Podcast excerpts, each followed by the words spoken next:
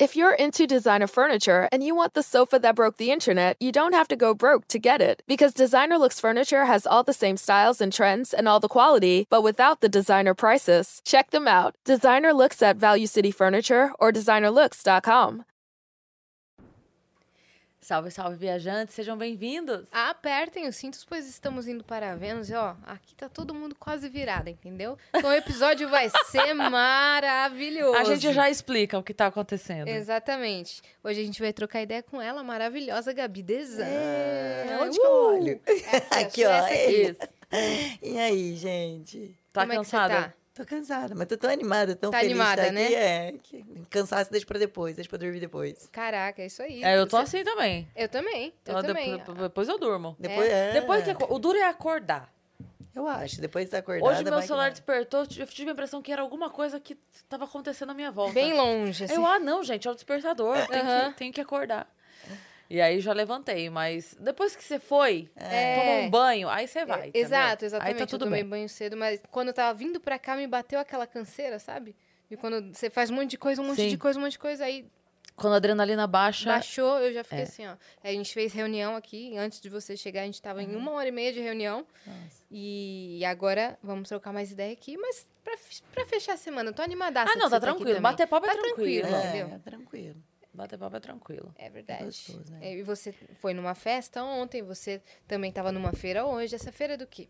Não, e vim dos Estados Unidos, né? Somando tudo isso, teve uns voos. Caraca! Ah, então a gente, a gente Ela vai ter que voltar muito pra trás. A não gente dá que eu pra começar. Não, e antes de voltar ao voo, vamos voltar uma semana que meu filho estava doente com infecção do ouvido lá Ah, nos meu Estados Deus. Unidos. Então foram assim umas cinco noites sem dormir, com ele só no meu colo, porque ele só conseguia dormir no colo.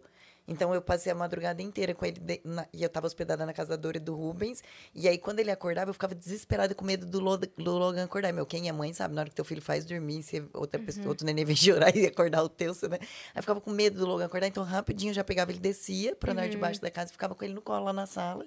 Porque se ele chorasse, pelo menos não ia acordar ninguém. Então foram quatro noites assim. Que você nem dormiu. Aí eu sem dormir nada, mas assim, nada. É. Aí, quando ele começou a melhorar, eu, eu e a Dora pegamos estômago flu, que é uma virose, que você vomita 12 horas seguidas. É 12 horas, você não passa de 12 horas, mas são 12 horas assim, que parece uma eternidade. Você vomita, assim, eu vomitei acho que umas 13 vezes em 12 horas. Meu Deus. Meu estômago. Ficava, você ficou no banheiro praticamente. E aí tinha que ficar revezando com o Davi, porque ele chorava, só queria colo, não queria ficar com o Daniel. Então aí eu entregava o Davi, ia no banheiro voltava. Então eu já Meu tava exausto, cansado. cara.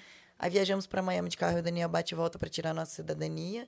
Voltamos de lá, dois dias depois viemos para o Brasil. Uhum. Do Brasil e fui para direto para Londrina. De Londrina, cheguei 5 da tarde na quarta. Aí na quinta de madrugada ontem, né, vim para cá. Uhum. Passei o dia inteiro numa convenção, depois fui direto para o aniversário do Cacá, que eu tava comentando com ela que eu fui pra festa do Cacá ontem, aniversário de 40 anos dele. Ficamos até 3 da manhã. Hoje, 8 horas, estava de pé para poder treinar, fazer minha maquiagem, fazer maquiagem da Dora, que ela pediu para eu ajudar. Eu amei feira. que eles estão aqui também. A É. Dora e o Rubens estão aqui já. Maravilhoso. Em breve Maravilhoso. vocês vão ver um casal especial aqui também, tá Eles são certo? demais. E é isso, aí fui na feira hoje, passei o dia todinho lá no estande da Under, meu patrocinador, e vim pra cá. Mas teve um voo que foi perdido também. Foi, um voo que cancelaram foi cancelado ainda por terça, cima, é. cara. Aí aquele estresse de aeroporto, você tá com um monte de Sim. mala, com o neném chorando, Uhum. é, ele- aquele tumulto, e eles falando, não, o voo de vocês foi cancelado, vocês só vão poder ir amanhã. Eu falei, moça, você não tá entendendo, eu tenho uma feira na quinta. Uhum. Então, tipo, se eu sair na quarta, não tem como, porque eu chegaria aqui na... Sim. Vocês vieram a aí trabalho. eles é, aí e o meu patrocinador já tinha programado tudo, mandado emitir passagem pra gente de Londrina para São Paulo, porque eles contavam que a gente estaria em Londrina, né? Sim. Pra quem não sabe, eu moro em Orlando há sete anos. E eu fui lá. E aí, em 2022, agora eu e o Daniel, a gente voltou pra Londrina pra poder. A gente cria gado. Nossa, tanta coisa pra falar, Nossa, né? Que vai muitas informações, cara. Eu sou pecuarista desde 2012, então a Ah. gente cria gado. E agora, de uns dois anos pra cá, o gado se tornou a nossa principal fonte de renda. Então, assim, não tinha mais como administrar de longe isso, sabe? E como o contrato da minha casa lá nos Estados Unidos tinha acabado de aluguel, eu tinha uma casa nos Estados Unidos, vendi e aluguei uma outra por um ano. Nesse um ano, eu fiquei na casa e quando acabou o contrato, eu falei, pô, não vejo sentido de renovar aqui o contrato de aluguel, o Daniel tendo que administrar o gado, né? Eu, fui- eu falei, vamos então passar o próximo ano no Brasil com o neném pequeno, a minha família me ajuda a cuidar dele, convive mais com ele. Você faz tudo que você precisa fazer com o gado, coloca chip para administrar pelo software depois, e depois a gente volta em 2023 para Orlando. Então, Caraca. Eles estavam, o meu patrocinador imaginou que eu estaria aqui em Londrina, porque eu estou passando uma temporada aqui em Londrina, mas não, eu tava, a minha cidadania saiu, uma carta, que falaram que ia demorar um tempão pra sair. Tipo, você tava, eu tava torcendo pra demorar mais um pouco. Aí chega uma carta, ah, saiu sua entrevista da cidadania. Então a gente voou correndo pros Estados Unidos. Uhum. Enfim, aí eles cancelaram meu voo dos Estados Unidos pra voltar pra cá. Eu falei que não dava, eles me colocaram num outro voo, que acabou atrasando também e me fez perder conexão de São Paulo pra Londrina. Mas enfim, tudo deu certo. Tudo deu Cheguei pra certo. feira, pra festa e pra cá. Caraca, tanta informação que parece aquele início de, de episódio, tipo, nesse episódio você É, verá. Nossa, parece tudo. Gado, feira, É, E eu avião. falo muito Exato. rápido, né? A Filho, Dora falou, Miami. vai lá no Vênus, fala devagar, porque tem hora que até eu tô assim, tipo, que legal que ela tá falando, mas eu não entendo. Eu falei, pô, se você não entende, Dora, é minha irmã, né? Se você não entende, Não, imagina. quem tá vendo o Vênus eu tá- foi até conferir se não tava em vezes dois assistindo. É impossível Você ouvir tava meu áudio pulando na velocidade mais rápida, Nossa, porque não... Gabi, você é aceleradaça em tudo, Sou, né? Em tudo. Vamos em dar os recados pra gente poder entrar de vez no papo. A gente que a gente vai... ainda não deu os É, recados. a Ai, gente vai... perdão. a gente vai destrinchando tudo que você contou pra gente aí da viagem, da casa, do, da- pecu- é, do gado, ser pecuarista. A gente vai destrinchar tudo, tá certo? Ó, quer mandar pergunta pra Gabi, quer mandar mensagem pra ela, acessa agora nv99.com.br barra Vênus, que é a nossa plataforma, e lá a gente tem o limite de 15 mensagens. As primeiras 5 custam 100 Sparks. Spark é assim, ó, 100 Sparks equivalem a 10 reais. Acho legal a gente explicar isso, né? Porque às vezes você pensa, 100 Sparks, meu Deus, 100 reais é a pergunta. Não, 100 Sparks, 10 reais, 200 Sparks, 20 reais, 300, 30, tá certo? Então essas primeiras 5 mensagens custam 100 Sparks, você pode mandar em texto. As próximas 5 custam 200 Sparks, você pode mandar texto ou áudio, que a gente gosta de receber também. E as últimas 5 Sparks... As, Né? as últimas cinco mensagens que custam 300 Sparks, você pode mandar vídeo, áudio ou texto, tá certo? E se você quiser também fazer sua propaganda com a gente, divulgar a sua lojinha por 4 mil Sparks, que é equivalente a 400 reais, você faz com a gente a propaganda. É isso. E se você estiver assistindo a gente pela Twitch, tiver uma conta da Amazon, você linka a sua conta da Amazon na sua conta da Twitch. Isso vai te dar um sub grátis por mês, o que significa que você pode apoiar o Vênus sem gastar dinheiro. Então, linka a sua conta da Amazon lá, com a sua conta da Twitch, pega o seu sub grátis e dá pra gente, que você não gasta, a gente ganha e todo mundo fica feliz. É isso. Falando em ganhar, você pode ganhar com o canal de cortes, conteúdo do Vênus. Você pode publicar, você não precisa de autorização. A gente recebe, às vezes, e-mail, direct. Cara, você tá autorizado, você só tem que seguir uma ah, não, regra. se a pessoa pergunta, aí eu já não quero É, autorizar. Porque ela não assiste. Porque se a pessoa pergunta, é porque ela não É, sabe que ela porque pode a gente fazer. tá há 300 episódios falando o mesmo, o mesmo discurso. É. Tá ligado? Então, se a pessoa tá perguntando, então, é porque ela nunca assistiu. Então, se nunca Exatamente. assistiu, não pode. Ela só quer ganhar cima Tá da to- gente. todo mundo pode, menos quem pergunta. Ó que loucura. Olha isso. Então, Quem pergunta não tá podendo. então também não vou dar recado. Você já sabe? Quem pode já sabe. Então é isso aí. Ma- Adorei. Né? É isso. É Então, ó. Entendedoras entenderão. Imagine o que eu falei aqui, tá certo? E me ameaça. Imagina a minha cara ameaçadora de sempre. É entendeu? isso. E Tá nós bom? temos uma surpresa pra nossa convidada. Temos. Se É liga, se é, liga na surpresa, tela. né? Ê! Mas, gente, que valorizada no abdômen. Gata. Adorei. Campeã de fisiculturismo. né? Pois é, vocês chamam uma atleta fitness aqui, ela começa falando de pecuária, você falou, e a gente deu certo o roteiro. É, fisiculturista, pecuarista, acho que a gente eu sou muitas confundiu. coisas, eu sou muito... Adorei, adorei. Que legal, Vitão, né? cara. E agora Show, vocês né? viram que tá, a gente tá mostrando o emblema com mais detalhes. Vitão aí deu um baita zoom na TV, tá? O código qual é, Vitão? Gabi Desan. Gabi Desan, que Desan com-. Com Z? Com Z. Desan com Z, tá certo? Então Adorei. resgata lá. Você tem 24 horas na nossa plataforma gratuitamente. Muito, Muito legal bem. o emblema. Cadê? O Vênus tá no, relógio, pulseira. né? Na pulseira. Que legal, cara. Ai, que show. É uma Ó, pulseira ou um a relógio? gente tá com um é baita parceiraço no episódio de hoje. não Pois mesmo, é, parça? cara. E, e devo dizer que eu estava ali me, me maquiando pra acordar. Aham.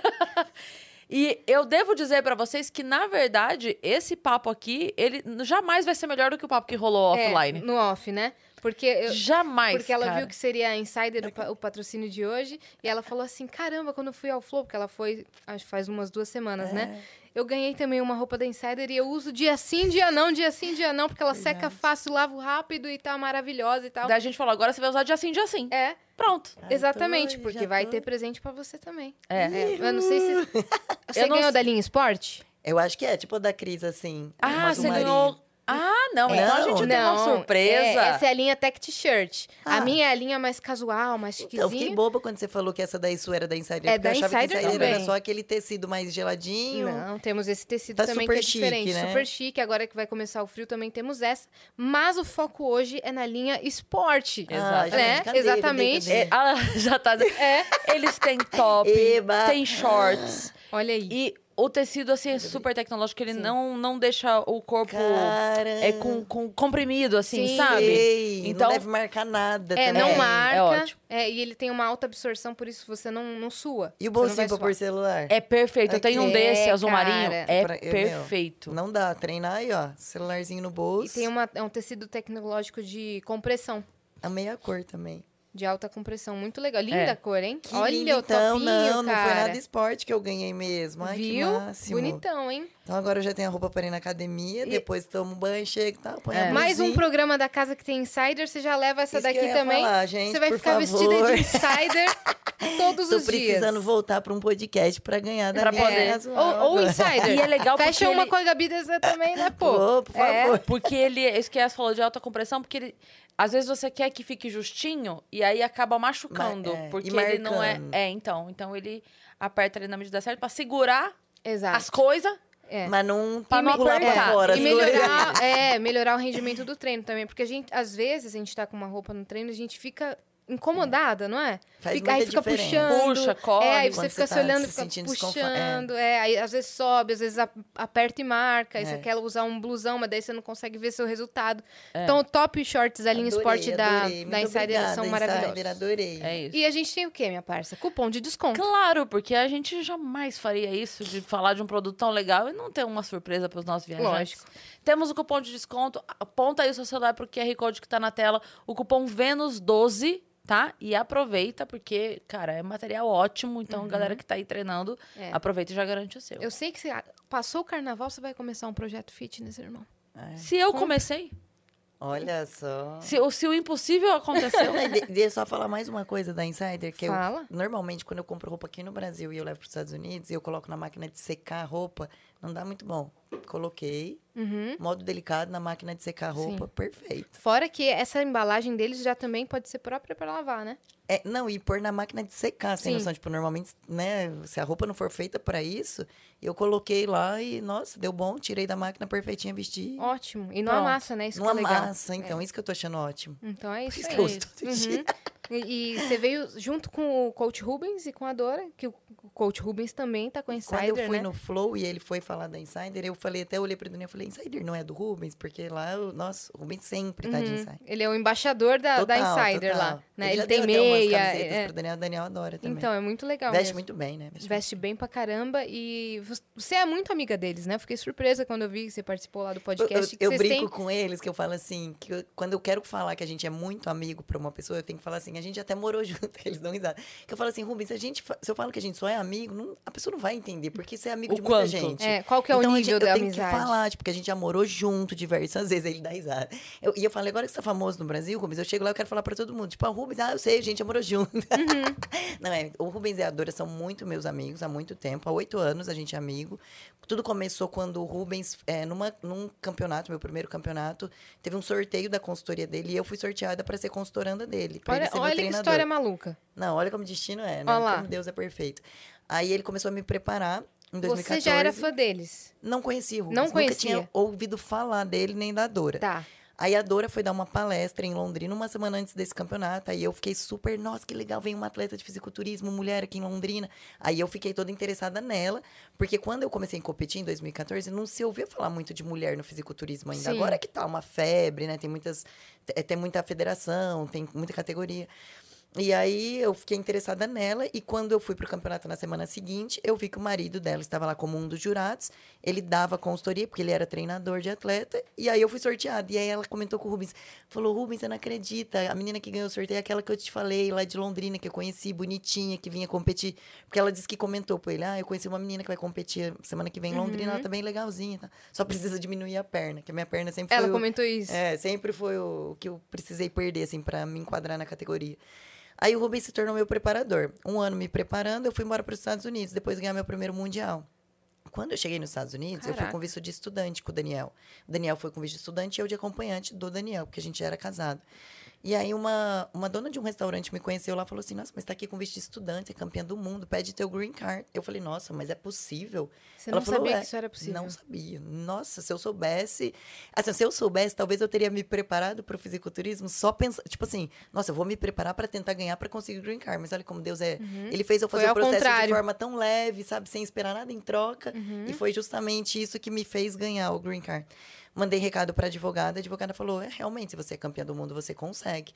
Entrei com o pedido, em 15 dias eu tive a resposta de aprovado, o meu e do meu marido. Na hora eu liguei, Dora, Rubens, vem embora pra cá. Você é campeã do mundo também, Dora, o que você vai fazer aí? Vem embora pra cá. E a gente já era bem amigo, porque ele era meu preparador. E eu queria muito ter um amigo, um casal de amigo lá em Orlando. Eu não queria Sim. ser sozinha, eu e Daniela. Eles falaram, então vamos. Eu falei, sério? sério? Eu falei, então vocês podem vir morar em casa E quando eles aqui vierem. com carreira firme aqui, né? Pela Tinha um consultório dele aqui já, É. e já tava legal Bombando o consultório dele lá em Taubaté, é. E ele falou, então a gente vai, vamos largar tudo e vamos embora. Largaram tudo e foram embora. E eu falei, pode ficar em casa até vocês se instalarem. Eles ficaram morando em casa um mês, Uhum. ficaram com o nosso carro, com a nossa casa assim. Sei que deu todas as diretrizes de como tudo. eles... Passei a advogada, É. os, os documentos que eles precisavam. Tanto é que o deles foi até mais rápido que o meu, porque eles já chegaram, entregaram tudo para advogada e logo saiu o green card deles também. Caraca. Aí eles se instalaram, foram para casa deles e aí a gente virou uma família lá em Orlando, porque quando você mora em outro Pode país, ser campeão de- do mundo de qualquer coisa? A gente arruma os de campeões. qualquer coisa. Estados Unidos valoriza demais, sabe? É, pessoas com habilidades extraordinárias. Até Sim. o nome do meu green card é isso. Pessoas com habilidades extraordinárias. Se você faz uma coisa de forma Caraca, extraordinária no eu mundo, ia exibir esse green card pra eu também. Eu mundo. fiquei muito tempo falando quando as pessoas perguntavam. Lê aqui o que, que eu sou, amor. Lê aqui. Sou Eu uma pessoa com falar habi- isso. habilidades extraordinárias. Você tá entendendo a dimensão disso? Não tá entendendo? Então não fala comigo, não. E, e é bem isso, né? As pessoas falavam assim, nossa, mas só de ser campeã do mundo você conseguiu o green card? Foi fácil assim? Eu falei, foi fácil assim. Só o difícil é ser a campeã do mundo. Nossa, que fácil. É. Porque de fato é fácil você tirar o green card quando você é uma campeã do mundo. Mas pra ser campeão Mas do mundo, amor, campeã do mundo tem um processo, né? E aí foi assim que ele que teve essa minha história com a Dorico Rubens. Eles foram embora.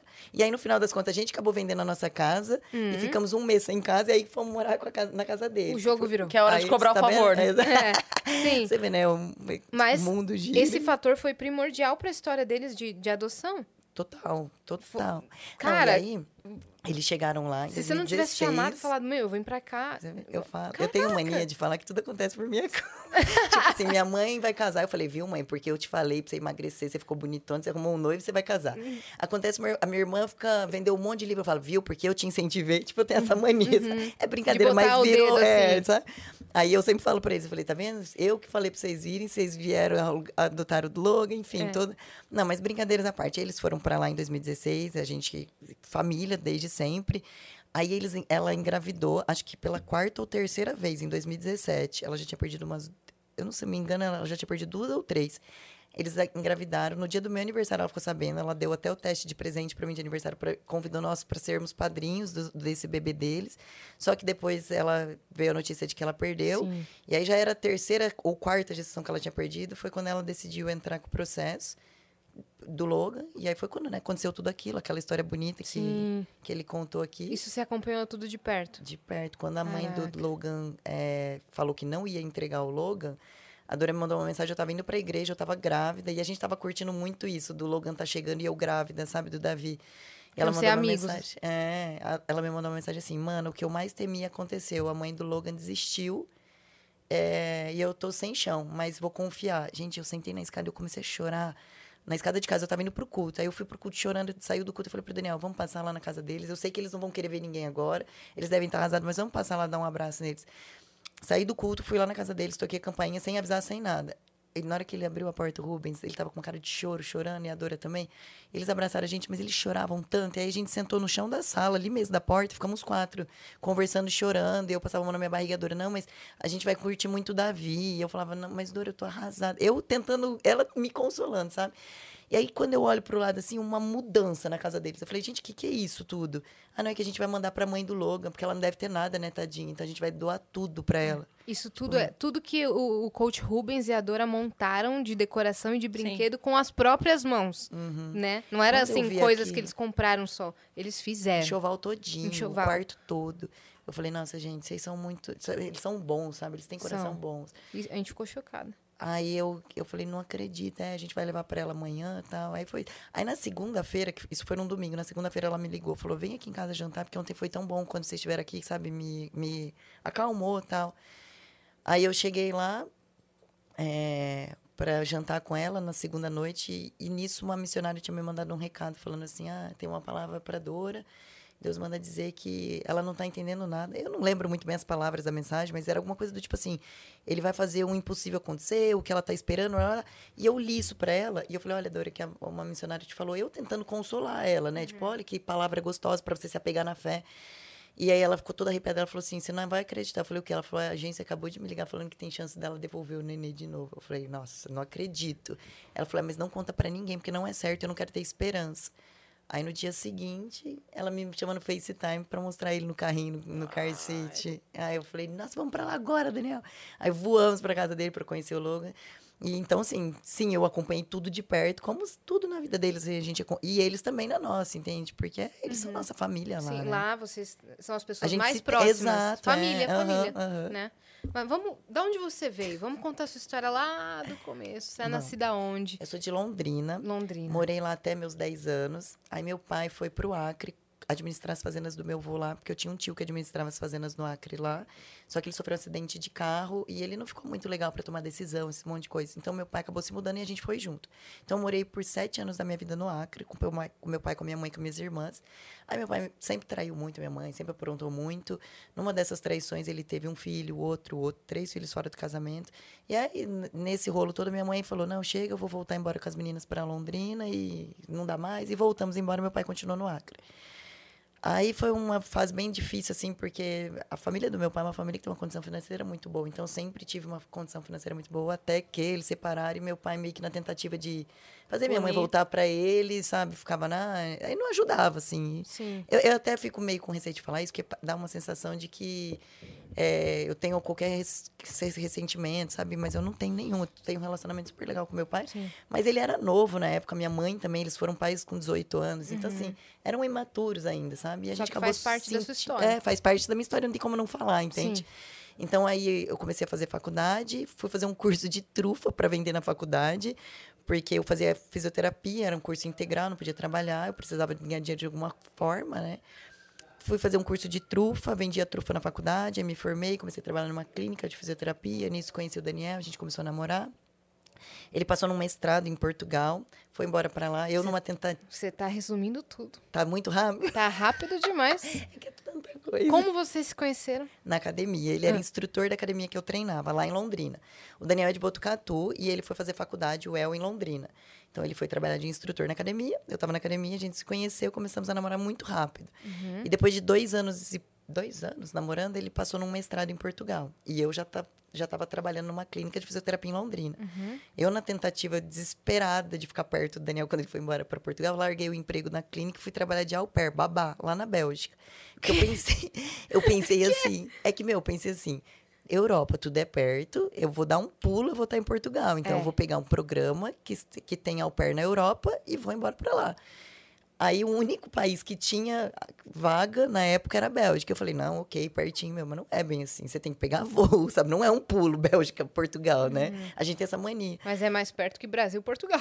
É, mas vou te falar que não foi tão fácil. Porque, assim, se eu ainda estivesse no Brasil, talvez eu poderia ir para Portugal quando eu quisesse ver ah. o Daniel. E lá ah. não, meu. Eu fui tipo uma escravona, assim, sabe? É mesmo? Foi, foi é, pesado? Foi pesado, foi. Era o dia inteiro trabalhando no final de semana. Uhum. Então não tinha nem tempo para isso sair. Você cuidava de criança? De criança, uma menina que tinha paralisia cerebral. Ah. E eu achei legal, até porque eu era fisioterapeuta, então eu pensei, pô, né, vai ser bom para aperfeiçoar esse meu lado. Sim. Porque ela era 100% dependente. Ela tinha 12 anos, ela não fazia absolutamente meu nada, Deus. assim, motora, sabe?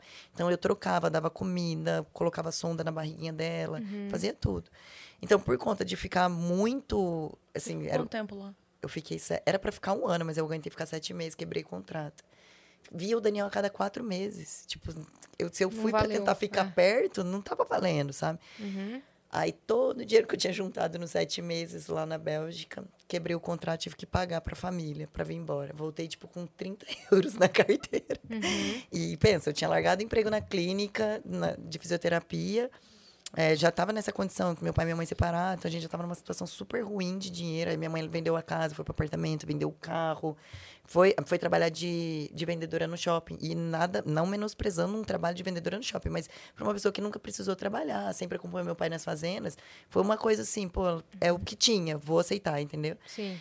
Só é E duro. a minha irmã mais no nova foi né? trabalhar de Carga recepcionista na academia, inclusive, que o Daniel trabalhava. E a minha outra irmã, foi, ela foi trabalhar no escritório do meu avô. Aí voltei da Bélgica, o Daniel continuou no Portugal fazendo o mestrado dele. E eu falei, gente, agora eu preciso começar a trabalhar para mim. Não dá mais para voltar para a clínica e ficar ganhando porcentagem, sabe? Senão eu trabalho o dia inteiro para ganhar pouco. E eu já tava ficando mais velha, já tava com meus quê? 20, 27 anos? Não. 25 anos. Eu já comecei a me preocupar do tipo, vou ficar até quando nisso, né? Vou começar outra faculdade, vou fazer educação física para trabalhar como personal, porque como personal eu vou ganhar de acordo com o que eu trabalhar. Se eu Sim. quiser pôr 30 alunas no meu dia, eu coloco, né? Sim. E eu sempre fui uma pessoa boa para trabalhar, sabe? Legal Nunca- que você, você vê um problema, você já pega a solução, você vai e tinha faz o que for ser. preciso, entendeu? Você Lá não fica, ai meu Bélgica- Deus. Então, eu tinha essa opção. Ou eu ficava É. lamentando, ai, meu pai, ai, não fez isso, ai, o que, que eu vou fazer? Ou eu tinha que tomar uma decisão É. para, né? E eu tomei a decisão. Aí eu falei, vou começar outra faculdade. Aí eu comecei outra faculdade, educação física. Aí todo mundo, nossa, que loucura, largou fisioterapia para começar a educação física. Educação física ainda é muito desvalorizada, eu acho, aqui no Brasil. É uma baita profissão. Se você fizer bem feito, minha filha tem futuro, viu? Tem. Aí comecei a faculdade de educação física. Quando estava chegando no último ano de educação física, me deu um estalo. Eu falei, gente, eu vou me formar, eu preciso de bastante cliente, mas como que eu vou trazer cliente para mim se eu não tiver um diferencial? Ok, eu tinha, eu já era fisioterapeuta. Poucos personal são fisioterapeutas também. Mas você procura um personal porque ele é fisioterapeuta? Você procura um personal por quê? Porque ele me incentiva. E você? Cara, porque eu acho que sozinha eu não tenho é, regra. Ok, mas aí na hora de você escolher o personal, você olhando, quem que você escolheria? Ah. Acho que indicação de que o que- pessoas. É. Ok, isso eu não teria, né? sei. Porque eu O que ainda não tinha pega firme. É, o que mais... Ah, não, não sei. Acho que teria, teria que bater o santo, né? Pra gente receber a ordem de alguém que a gente respeita. E. Não sei, talvez o, o, o físico da pessoa. É, é o Hum. que todo mundo procura. Ninguém chega num personal, ai, o personal tá extremamente fora de forma e fala, nossa, é com você que eu quero fazer. Sim. Não chega, não acontece isso. E aí, e eu entendi isso. E as pessoas, na época, quando eu falava, não, eu preciso fazer alguma coisa para mudar meu físico, não que eu tivesse um físico ruim, mas não tinha um físico que fazia a pessoa olhar e falar, nossa, eu quero ela. E eu, Ela deve ter os melhores resultados. porque assim, se eu já tivesse há anos com cliente, igual eu tenho na nossa consultoria hoje, a gente não precisa fazer divulgação nenhuma, não precisa fazer nada. O próprio resultado dos clientes trazem outras clientes. Agora, quando você está começando, você precisa aparecer. E eu precisava aparecer como? Entregando o que as clientes querem, um físico legal. E quando eu falava isso para as pessoas, as E pessoas você é o falavam, espelho, né? as pessoas falavam assim: ai, nada a ver, o personal só precisa ter estudo. Não, o personal precisa ter estudo e ter um físico bom. Sim. Esse É a mesma de coisa quando você vai numa dermato e ela não tem a pele boa. Sim, É a mesma coisa. E a, e a, a Ai, nossa, mas ela, ela se formou como primeira da classe. Então, alguma coisa está errada. Porque Sim. se ela tem inteligência a ponto de se formar em primeiro, mas não tem inteligência suficiente para entender que ela tem que ser o, o espelho dela, Sim. Para mim já ali tá faltando alguma coisa. E É, eu- Até porque é, é uma questão de saúde e a gente sabe bem disso. Então, como é que o profissional vai vender saúde se ele não cuida da dele? Exato. Era isso que eu pensava. Eu pensei, meu, como que eu posso vender para uma cliente que eu vou ajudar ela a transformar o físico dela de forma bacana se eu não tenho o meu. Eu, não, eu nunca tive um estalo de mudança de físico. Eu sempre treinei desde meus 14 anos, gostei de atividade física, fiz balé, jazz, sapateado. Mas eu nunca tive aquela mudança que a pessoa olhasse e falasse, meu Deus. E aí um dia eu tô na academia, isso em 2014, em janeiro de 2014, passa uma menina na minha frente. E eu- sempre vi ela na academia, ela era uma menina bonitinha, mas nunca nada demais. E nesse dia ela passou, eu falei, meu Deus, o que, que ela fez no corpo dela? Transformou. Tava lindo. E eu perguntei pro personal dela, nossa, o que, que ela fez? Tá diferente. Ele falou, é que ela vai competir daqui tantas semanas. Então ela tá se enquadrando no, no padrão da categoria, por isso que ela tá assim. Aí eu falei, gente, mas eu quero, eu nem sabia que fisiculturismo era assim. Eu falei pra ele, eu achei que fisiculturismo era tipo um homão, uma mulher fortona, sabe? Eu falei, nem sabia que existia uma categoria assim, tão feminina, bonita, elegante. Ele falou, é, mas existe. Eu falei, nossa, eu posso competir? Ele falou, pode, qualquer pessoa pode começar do zero num campeonato estreante e tal. E vai ter um daqui 56 dias. Eu falei, é nesse que eu vou. Do jeito que eu sou acelerada. Doida, porque assim, ninguém faz uma preparação nesse tempo. É que assim, eu já treinava desde os meus 14 anos. E isso eu Certo. tava com 27. Então, há 13 anos eu já treinava. Então, eu já tinha uma estrutura muscular que me favoreceria quando eu quisesse secar, entende? E aí, no caso, foi o que aconteceu. Eu só precisava secar e deixar essa massa, essa massa que eu tinha aparecer. Ok, não era suficiente para ganhar títulos importantes, mas para começar, era. E foi isso que eu fiz. Entrei de cabeça numa preparação e falei, é agora que vai. Chegou segunda, ai que fácil, nossa, tô fazendo tudo igual eu sempre fazia. Terça, ai que fácil, tudo que eu sempre fiz. Sexta, Você começou a Gente. preparar com esse cara. Não, não? ele era um personal na academia, ele foi Entendi. falando, ah, o que, que você faz? Eu como isso, isso, isso. Ah, continua fazendo isso. O que, que você treina? Assim, ok, continua fazendo isso. Quando chegou na... E eu continuei, tava legal. Quando chegou na sexta tarde, começou a me dar um negócio. Eu falei, gente, sexta-noite, eu adoro comer um pingo douro, uma fantaúva, Uhum. um chocolate. Será que eu vou poder? Aí começou a me dar um estalo de que, meu, não ia poder. Eu ia ter que continuar comendo exatamente aquilo que ele me falou, né? Gente, aquilo foi um negócio pra mim, começou a me dar um mau humor. Primeiro final de semana da minha vida que eu não comi nada, tipo, errado, né? Que eu tive que seguir o que eu fazia na segunda, quarta e sexta.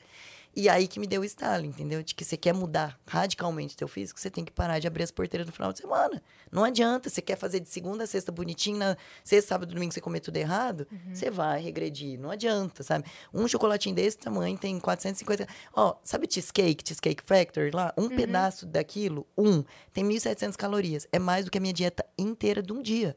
Então pensa se eu como errado na sexta, no sábado e no domingo. Quanto que eu voltei pra trás? Muito mais do que uma semana, entende? Se você tá focado nesse.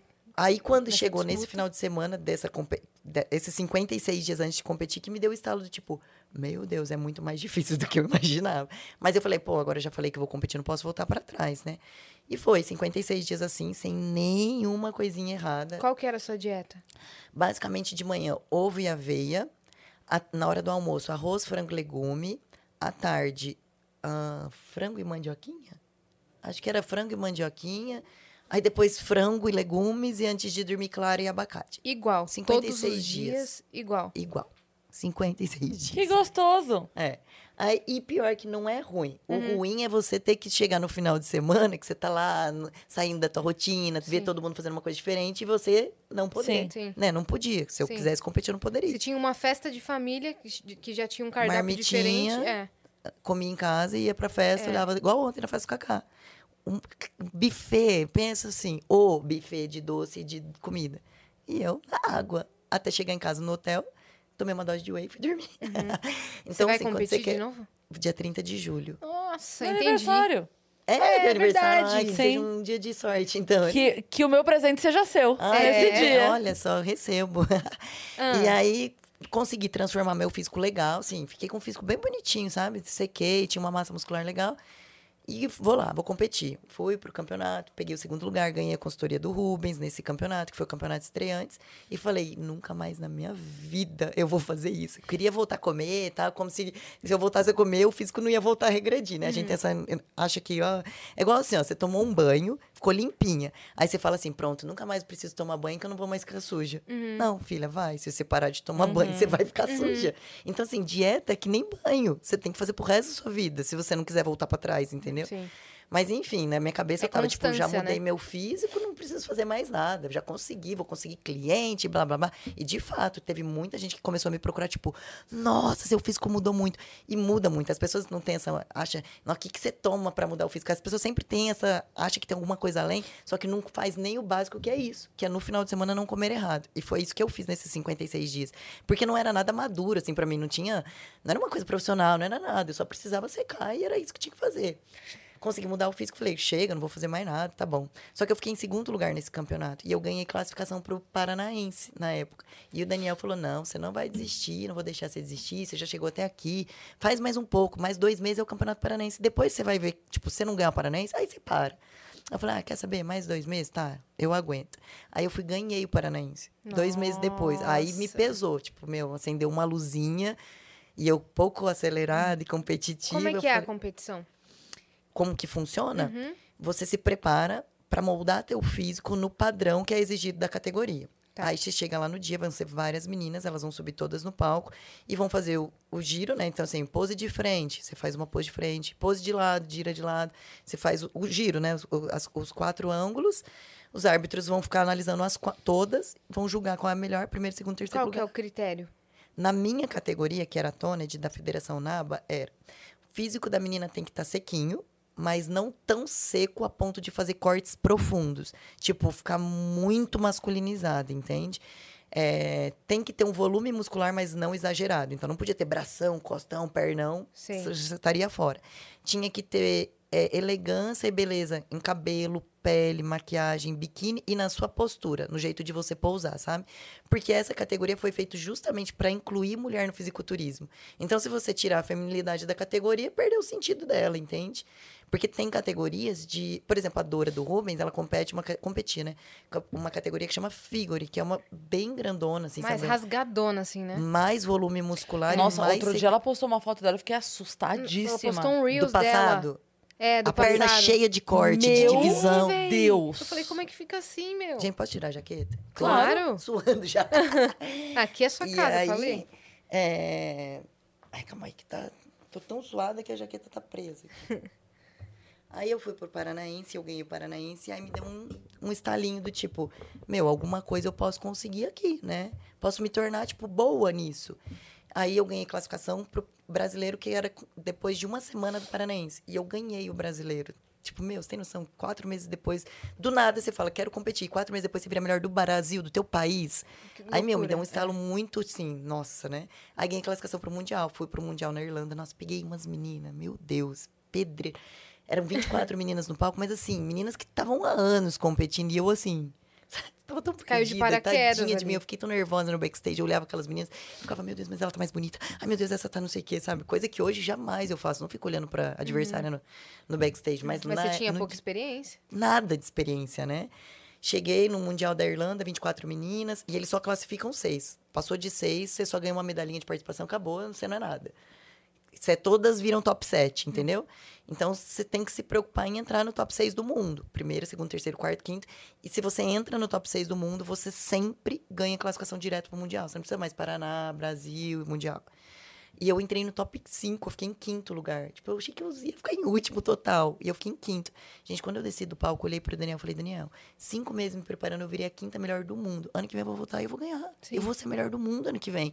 E, tipo assim, nada, nada tirava aquilo da minha cabeça. E aí foi um ano, dos 56 dias, foram um ano. Desse jeito, assim, mundial, mundial, é mundial, é mundial, mundial. Aí nisso começou a Mas daí chover você pegou um aluna. preparador?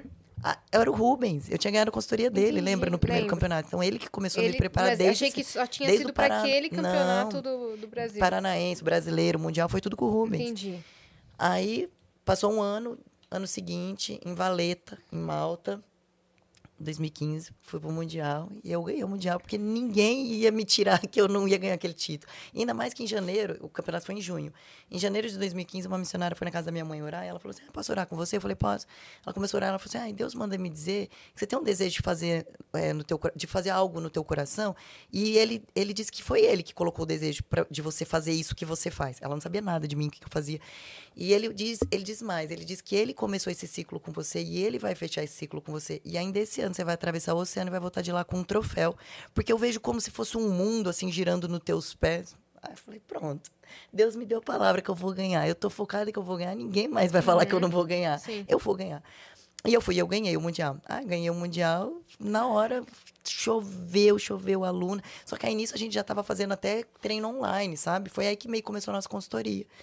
Aí eu falei, Vanderlei, bora para os Estados Unidos. Foi quando eu fui embora para os Estados Unidos. Cheguei lá, consegui meu green card e fiquei. Depois continuei me preparando, porque tinha um outro campeonato acima do Mundial, que era o Universo. Peguei em quinto lugar. Ai, foi um balde de água fria para mim. Falei, vou continuar. Peguei um quarto lugar. Falei, vou continuar. No meio do caminho, fiz outro Mundial, ganhei de novo, virei bicampeã mundial. Meu Deus. Voltei pro universo de novo, fiquei em segundo lugar. Eu falei, meu. Aí eu comecei a questionar, Deus, será que é pra eu continuar competindo? Porque às vezes a gente fica insistindo numa coisa que não é o que é pra ser e só fica quebrando a cabeça, sabe? Porque tem muita gente que fala assim, insiste, persiste e tal. Mas, meu, você ficar persistindo na coisa errada, você só vai perder tempo e dor de cabeça, vai ganhar dor de cabeça. Sim. E eu comecei a questionar, falei, Deus, será que o senhor quer que eu ainda continue competindo? Porque eu me sentia como se eu estivesse debaixo de uma graça, da graça de Deus, ele tá me levando para isso, para me colocar em lugares estratégicos para falar do nome dele e honrar o nome dele. E eu me sentia nessa tarefa. Só que quando eu comecei, quinto lugar, quarto lugar, em segundo lugar. Eu falei, meu, será É que você não sabe até onde é missão e até onde é ego, né? Exato. Quando pareceu, quando virou ego. É Falou exa exatamente. Eu ficava com isso na minha cabeça. Eu falei, meu, mas Por que, que eu quero tanto É, mais, né? porque. Só que cada vez que eu descia do palco, era como se eu, tipo, já quisesse começar a preparação do ano seguinte, sabe? Aí, quando eu fiquei em segundo lugar do universo em 2018, o Rubens, que era meu treinador, me mandou um áudio falando assim que ele não entendia o resultado, que em nada ele entendeu. Tipo assim, ele não via nada que a primeiro lugar tinha de melhor do que eu. Então, ele não conseguia entender o resultado e que talvez isso fosse é, um sinal para eu entender que fechou um ciclo. Nossa, aquilo entrou que nem uma faca no meu coração. Porque eu não queria parar. E eu não queria encerrar com o segundo lugar. Aí eu comecei a orar e aí eu entendi que talvez o ciclo naquele momento fosse encerrar com ele. Uhum. Com ele como preparador e pedir ajuda do meu marido. Eu falei, Daniel, você me prepara então pro ano que vem? Tipo, eu não quero parar. Eu, se, se o Rubens entendeu isso como um fechamento de ciclo, eu ainda não, entende? E eu falei, Rubens, ah, então agora eu. é, obrigado por todo o tempo até aqui, agradecer a gente, amigo, né? É. amigo. Só que era meu marido que estava ali do meu lado. Eu falei, você me prepara para o universo? Preparo. Comecei a preparação, tipo, em dezembro mesmo de 2018, comecei a preparação para o universo. Aí foi um ano todinho, cheio de luta. Nossa, aconteceu tanta coisa nesse ano. Três semanas antes de competir o universo de 2019 lá na Inglaterra, eu tive uma pancre... Pancre... pancreatite, né? Aham. Eu fui internada às pressas no hospital. O cara falou assim: olha, você pode morrer em 24 horas. O médico falou isso lá nos Estados Unidos. Eu desesperada, faltava três semanas para o universo. Pensa assim: que você passou já. Perdeu. Perdeu, não, né? Quinto lugar, quarto lugar, segundo lugar. Se preparou o ano todo e pensou: meu, agora esse ano vai. Aí você vai para o hospital três semanas antes. Sim. Soro. Esquece dieta, esquece treino, esquece Você tinha tudo. plano lá, porque lá o hospital é bem, bem Tem caro, plano. né? é. Lá, quando você é, é permanente, é, residente permanente, você é obrigado a ter plano Ah, de saúde. tá. é. Então, eu tinha plano, fui para o hospital e aí eu tava assim, totalmente de- devastado, sem entender o que estava acontecendo. O Daniel saiu para buscar as coisas na- em casa, falou: vou lá buscar comida, roupa, sei lá o que for, e você fica aí, eu já volto. E aí ele saiu, eu fiquei sozinha no quarto, aquela dor, uma dor, eu tava sentindo uma sensação de sufocada, já cheio de soro na veia. E aí eu fiquei sozinha e naquele momento foi tipo como se eu precisasse de tudo aquilo, parar e ficar sozinha, eu e Deus, e eu orar. E eu falei, Deus, eu não tô entendendo. Eu, eu vim até aqui, me preparei, tipo, querendo honrar, sabe? De verdade, eu queria honrar o nome dele, mostrar. Porque assim, o primeiro ano que eu fui me preparar para o universo, eu ficava assim, nossa, eu sou campeã do mundo, certeza que eu vou ganhar o universo. Fui lá, fiquei em quinto. Aí eu falei, nossa, tá vendo só o que, que o ego fez comigo? Fiquei me achando muito, Deus foi lá e me mostrou tal. No ano seguinte, nossa, esse ano eu tô muito humilde, certeza que Deus vai me honrar e eu, Eu vou ganhar. certeza que Deus vai me honrar agora, porque nossa, eu fiz certinho, do jeito que era pra ser, sem Uhum. humildade, tá? Quarto lugar. Foi Deus, não é nada disso, não é o ego, não é a humildade. Então tá bom, vai, eu vou e, vou de qualquer jeito, tipo assim, do jeito que o senhor quiser, eu vou. Mas no fundinho eu tava achando que eu ia ganhar só por causa disso. Tipo, ai, só porque agora eu entreguei na mão de Deus, eu vou ganhar. Fui e fiquei em segundo. tipo, meu, Deus ensina a gente o tempo inteiro, né? E aí, no fundo, no fundo, eu tava entendendo que não era nada disso, não era o quanto eu tinha ego, o quanto eu não tinha, quanto eu- é quando ele quer. Se ele quiser te abençoar, te dar de graça e te achar que você merece, ele vai te dar, entende? Independente de quem é você, não é por quem você é, por quem ele é. E aí eu Porque entendi isso. A gente né? demora muito tempo pra entender que quando ele faz é Deus, mas quando ele não faz, ele também é Deus. né? Exatamente. A gente tem essa mania É. de não, né? Ah, Deus fez, nossa, ele é maravilhoso. Ai, Deus não fez, nossa, será que eu fiz alguma coisa? Não, calma. É. O E sim é gente- dele e o não é dele. Sim. É, e a gente não sabe, a gente nunca sabe o que vem depois. Eu digo assim, é, eu, eu já falei isso aqui no Vênus há muito tempo, que é uma, uma vez a minha mãe disse que a gente ora pra Deus livrar a gente do mal. E aí ele livra, a gente não aceita. A gente questiona o livramento. Porque a gente não entende como livramento. A gente fala, poxa, eu queria tanto isso e não deu. Sim, poxa, me esforcei tanto. mas pra- você não sabe. Você Só não sabe. voltar um pouco da minha história para casar com isso, o Daniel por três anos estudou para a Polícia Federal. Primeiro ano, passou Uhum. em todas as fases e não foi chamado porque ficou fora das vagas. Segundo ano, passou todas as fases, não foi chamado, ficou fora das vagas. Terceiro ano que ele foi prestar a prova, eu falei, Daniel, vamos orar diferente, vamos orar assim. Deus, se não for da tua vontade, que não passe nem na primeira, pra gente não ficar se enganando, né? E nisso eu trabalhando de personal, bancando a casa sozinha, que a gente era casado, ele só estudando para concurso. Vamos orar assim, vamos, vamos orar assim. Foi, prestou, falei, e aí? Ele, nossa, foi muito bem, vou passar de cara. Eu falei, ai, graças a Deus, então Deus vai fazer passar dessa vez, não vai fazer ficar nessa angústia. Saiu o resultado, não passou nem na primeira fase. Aí ele chorou, eu falei, ué, a gente não orou pra Deus fazer a vontade dele e livrar a gente Esse foi logo? sinal. E- Então foi. Cinco meses depois, a gente tava morando nos Estados Unidos, rachando de ganhar dinheiro Era com a consultoria. Você ia estar aqui trabalhando de policial, nada contra, mas é um serviço perigoso, né? Que nem se compara com o salário que ele tira hoje, morando nos Estados Unidos, ganhando em dólar. E então, assim, É, quando na verdade, Deus. vocês tinham outro caminho pra percorrer, É, né? Não era exato, nem é. ser melhor ou pior. Pior- Exato, não era aquilo pra ser. Sim. Aí, tô lá no hospital, três semanas antes do universo, e a minha mãe ligou chorando. Filha, para com essa coisa de competição, eu não quero mais, não sei o quê. Esquece, né? se a gente precisar, a gente vai pra Inglaterra só passear, porque a gente já tava com passagem comprada, hotel comprado, tudo. Eu falei, mãe, esquece viajar. O médico tá falando que eu não vou sair daqui do hospital, que se eu sair daqui eu posso morrer. Ele tá. E eu chorando, né? Aí eu orei, eu falei, ai Deus, eu não tô entendendo nada. Eu me preparei até aqui, fiz meu melhor, achei que era pra eu ir, né? Que era pra eu escrever uma história. Eu falava, se eu ganhar, vou escrever um livro, tá? Né? Tinha esse, esse sonho. Eu não entendendo nada. Aí na hora veio como se fosse Deus falando mesmo comigo, do tipo, eu precisei tirar você de tudo que você tava nessa vida acelerada, né? Porque eu tava assim, ai, me matando nos cardios, na dieta. Eu vivia muito intenso aquele 2019, porque eu tava com um peso e uma obrigação de que eu tinha que ganhar aquele campeonato. Que eu tava assim, era pé machucado, era bolha, pé sangrando, sabe assim? Todo ia? mundo já tava tipo, calma, Gabriela. E eu louca. É não treino que- todo dia? Todo dia, todo dia, dois treinos por dia eu tava fazendo, sim. Tava, tava assim, fora da curva. E aí Deus foi como se falasse assim, ó, eu precisei te desacelerar, tirar desse mundo aí, porque se eu ganhasse daquele jeito, eu ia falar, mas também, que essa preparação que eu fiz, se eu não ganhasse, entendeu? Ele precisou falar assim, ó, calma aí, não é assim. Se você ganhar, não vai ser dessa forma. E eu fiquei mais tranquila, mas não nem cogitava mais nem ir viajar. Saí do hospital, fui embora para casa, fiquei dois dias internada. Fui embora para casa, eu e Daniel sozinho. Cheguei lá, tava tão triste, angustiada. Liguei pro pastor aqui do Brasil, o pastor Renato, que é o nosso, um dos nossos pastores. E eu falei, ah, pastor Renato, ora comigo, eu tô me sentindo muito angustiada. Sabe, isso é uma... Eu não sei explicar, uma sensação do tipo, sabe, você não sabe o que, que você tá fazendo, você não sabe se você tá na direção certa, o que, que você, você fez tudo errado, sabe? Eu tenho muito isso, e eu tenho muito medo de fazer alguma coisa sem estar na direção de Deus, porque eu acho que quando você não faz uma coisa na direção de Deus, você fica atrasando muito a tua vida, entende? Tanto, dois, três anos na concurso, entendeu? Sim. Foi, foi, foi atrasando. Só que no seu caso aquilo tocava seu coração, você queria estar lá, entendeu? Era um chamado, não era uma coisa assim que você colocou na cabeça que você queria. Então, mas De isso eu só fui entender depois. Entendi. Entendeu? Na hora eu não tava entendendo. Aham. E eu liguei pra ele, ele começou a orar comigo e ele falou: Ah, não, Deus vai trazer paz pro seu coração. Não, não. Eu falei: Ah, pastor Renato, eu teria competição daqui uma semana. Tipo, acabou pra mim. Eu tô sem poder treinar, tô sem poder fazer dieta certinha. Eu tomei um monte de soro. O médico falou assim que eu não posso voltar a fazer exercício, porque, né? Aí ele começou a orar e falou assim: Olha, Deus manda dizer que. Nossa, eu fico só, só de lembrar, porque a Daniel tinha saído por, por academia nesse dia. E eu tava orando pro pastor Renato sozinha. E bem na hora o pastor Renato falou assim: bem, no, durante a oração, eu escutei o barulho da porta entrando. E eu falei, ai, que bom que o Daniel tá entrando bem agora na oração, porque eu quero que o Daniel ouça a oração. Tava no Viva Voz. Aí eu vi o barulho da porta, fez chique. No que fez chique, eu fiquei olhando pra porta esperando o Daniel entrar. Ele falou assim: ouve agora, tem um anjo entrando na sua casa e ele tá tocando a ponta da sua cabeça até a planta dos seus pés. Ele tá curando o teu corpo todinho. Porque Deus vai te levar para essa competição e daqui uma semana você vai ganhar. Mas ele vai, você vai ganhar porque ele vai fazer você ganhar e não porque você vai ganhar. E eu olhava para a porta e não era o Daniel entrando. E o Daniel não chegou. Tipo, nem horas depois. Então, na hora que abriu a porta, eu tenho muito para mim que tinha uma presença do Espírito Santo ali e ele estava me curando. Meu corpo inteiro ficou arrepiado e eu chorava e eu chorava.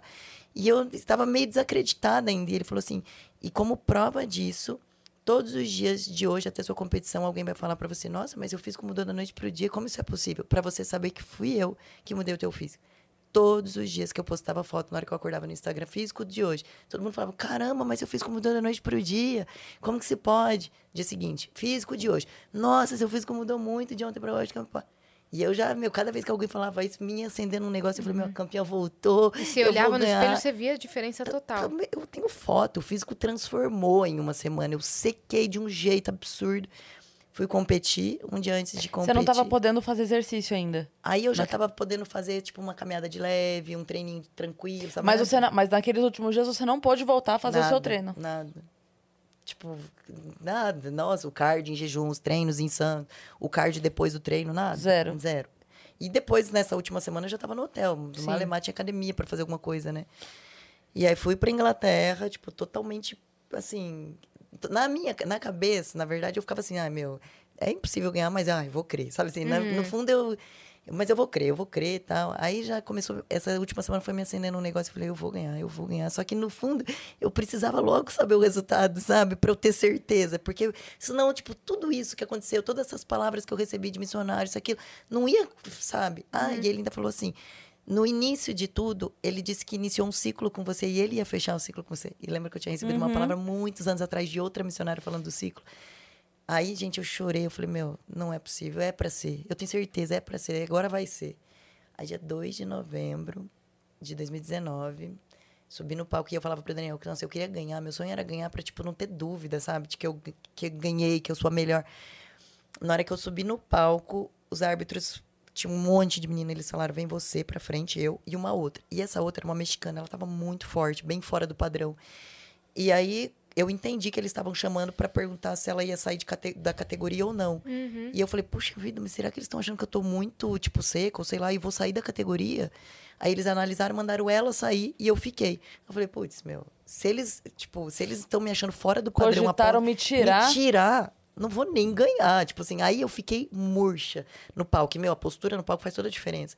Eu murcha. Só que eu olhava pra cima, o Daniel na plateia lá, ele tava no andar de cima, ele gritava assim, é seu, é seu. Eu falei, meu, o que, que o Daniel tá falando é meu? O cara acabou de me cogitar sair da categoria.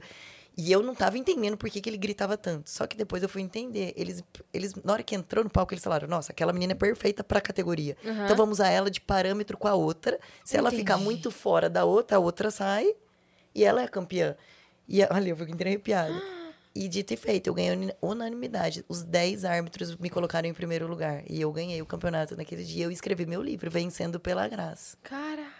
Então aí eu entendi, sabe? Era pra ser, era pra honrar o nome dele, era pra ser por ele, era Tempo mostrar que dele. quando ele quer, quando É. ele põe a mão em você, quando a graça dele desce sobre você, naquilo que ele te fez. Por exemplo, talvez ele levantou a Cris e a, e a Yas nesse podcast porque ele quer que nesta, neste lugar, neste ambiente, vocês façam alguma coisa em prol dele. Não é falar dele, não é pôr uma Bíblia embaixo do braço. Ai, Deus, é. Não. É simplesmente, tipo, Uhum. Transformar ajudar a vida de alguém. Uhum. Exatamente, entende? E eu acho que vocês têm feito isso com maestria, né? A gente E, recebe e eu bastante tinha isso relato. comigo, sabe? Que aquilo era o meu papel e eu precisava ser uma colaboradora de Cristo na Terra através do fisiculturismo. E foi assim que, que eu me tornei a campeã do universo. Cris, não faz assim que eu vou ficar, eu vou ficar já, já desabou já. E depois disso, eu tinha recebido uma palavra que Deus é, ia encerrar meu ciclo com uma vitória, que depois disso era para me preparar que viriam filhos. E eu e Daniel, a gente não queria filho. E Você quando eu recebi recebeu essa uma, palavra... uma, uma palavra falando isso? Até no meu livro eu cito que eu tive muita pressão em 2019 para ganhar, porque eu falava, meu, tem que ganhar, porque se eu não ganhar, vai vir filho. Sim. Mesmo eu não querendo filho. Eu falava, Você eu vou sabia. obedecer porque Deus falou que eu tenho que ter filho. Passaram-se exatamente seis meses que eu tinha ganhado do universo. E o Dani, a gente se olhou um dia e falou assim: ah, você não acha que é, talvez seja legal um filho? É. Na mesma semana, engravidei. Aí veio o Davi. Quer ver? Quero. E o Davi veio e eu já estava aposentada dos palcos, me dediquei um ano todinho ano passado para ser só a mãe do Davi. E agora que Davi tem um ano e dois meses, eu decidi que é hora de mais uma vez escrever uma nova história. E tô voltando para os palcos. E dia 30 de julho faço uma estreia. Oh, uma meu vez. Deus. A minha promessa aí, ó. E Ó, no final do meu livro eu ver- tava grávida dele quando eu escrevi o último capítulo. Lindo. Ó, Gab, arroba Gabi C. Desan, Desan com Z, tá certo? Segue ela lá que você- vai ver foto de toda a família. É. Que fofo, Davi. Meu americaninho. Ele nasceu em Nasceu Orlando? lá. Uhum. Nasceu lá? Como é que foi? Como é que foi essa gravidez? Nossa, vai outro testemunho, pronto pra chorar. Foi que Vai a lá. primeira vez que a gente falou, vamos tentar. Primeira vez que a gente não preveniu, eu engravidei. E eu descobri que eu tava grávida, que eu ia fazer um botox. E uma amiga minha falou assim: Nossa, mas você tá com o peito inchado, você tá com cara de sono o tempo inteiro, eu acho que você tá grávida. Eu falei: Ai, não tô, sou só de TPM. Ela não tá, você tá grávida. Eu falei: Não tô. Ela falou: Então você vai fazer o teste, porque se você tiver grávida, você não pode fazer botox. Eu falei: Ah, tá bom. Fui na farmácia, fiz xixi na farmácia mesmo. E eu ficava: Positivo. Meu Deus, meu Deus. Meu Deus, eu não conseguia falar outra coisa. Eu falava, meu Deus. Tipo, eu não tava acreditando. Porque, tipo, calma, a gente acabou de falar em ter filho, mas já, né? Eu cheguei em casa e falei, amorzão, você vai atender a Paulinha agora? A Paulinha, esposa do Dave Leonardo, ela é nossa cliente. E, ela ia- e eu liguei pra ela, falei, Paulinha, o Daniel vai atrasar um pouco a consulta com você, já te explico, tá? Não podia contar pra ela antes de contar pra ele. É. Ela falou, beleza. Cheguei em casa e falei, você vai atender a Paulinha agora? Ele falou, eu vou, eu vou chamar ela aqui agora no Skype. Eu falei, ah, peraí, que antes tem uma pessoa que quer falar com você, pra você mandar ele. A mentira, você tá grávida. Aí ele começou a chorar. E, enfim, aí, né, tava grávida. Passaram-se algumas semanas, fiz a sexagem, descobri que era um menino. Tinha certeza que era uma menina, mas era um menino, Davi. E a vida inteira eu falei que ia ser mãe de um Davi. A vida inteira. Porque em 2012, um ano assim que eu decidi ter comunhão verdadeira com Deus, que eu abdiquei de muita coisa que eu fazia para poder viver para Ele. Eu li a Bíblia do começo ao fim. Eu decidi que eu queria ler a Bíblia no- durante o ano todinha. E a Bíblia, quem leu já a Bíblia inteira, percebe que, meu Deus, não tem uma pessoa que eu queria ser Davi, eu queria chamar Davi, porque é lindo o amor que Deus tinha por Davi, sabe? E tinha um versículo que falava alguma coisa assim: já tinha passado muito tempo, Davi já tinha morrido, já tinha passado muitos anos, e Deus faz alguma coisa por um povo, e ele fala assim: por amor ao meu filho Davi. Eu falei, cara, Deus amava demais esse Davi.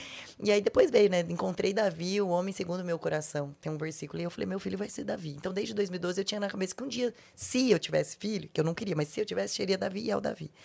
Então, desde que eu descobri que eu tava grávida, na minha cabeça eu tinha, eu tô com uma promessa de Deus aqui, é o Davi, e Davi vai vir pra ser bênção, né? Porque se Deus me fez ter, é porque é pra ser bênção. Sim. Porque senão Deus não ia colocar no meu coração vontade de ser mãe, e eu não ia ser mãe forçada, né?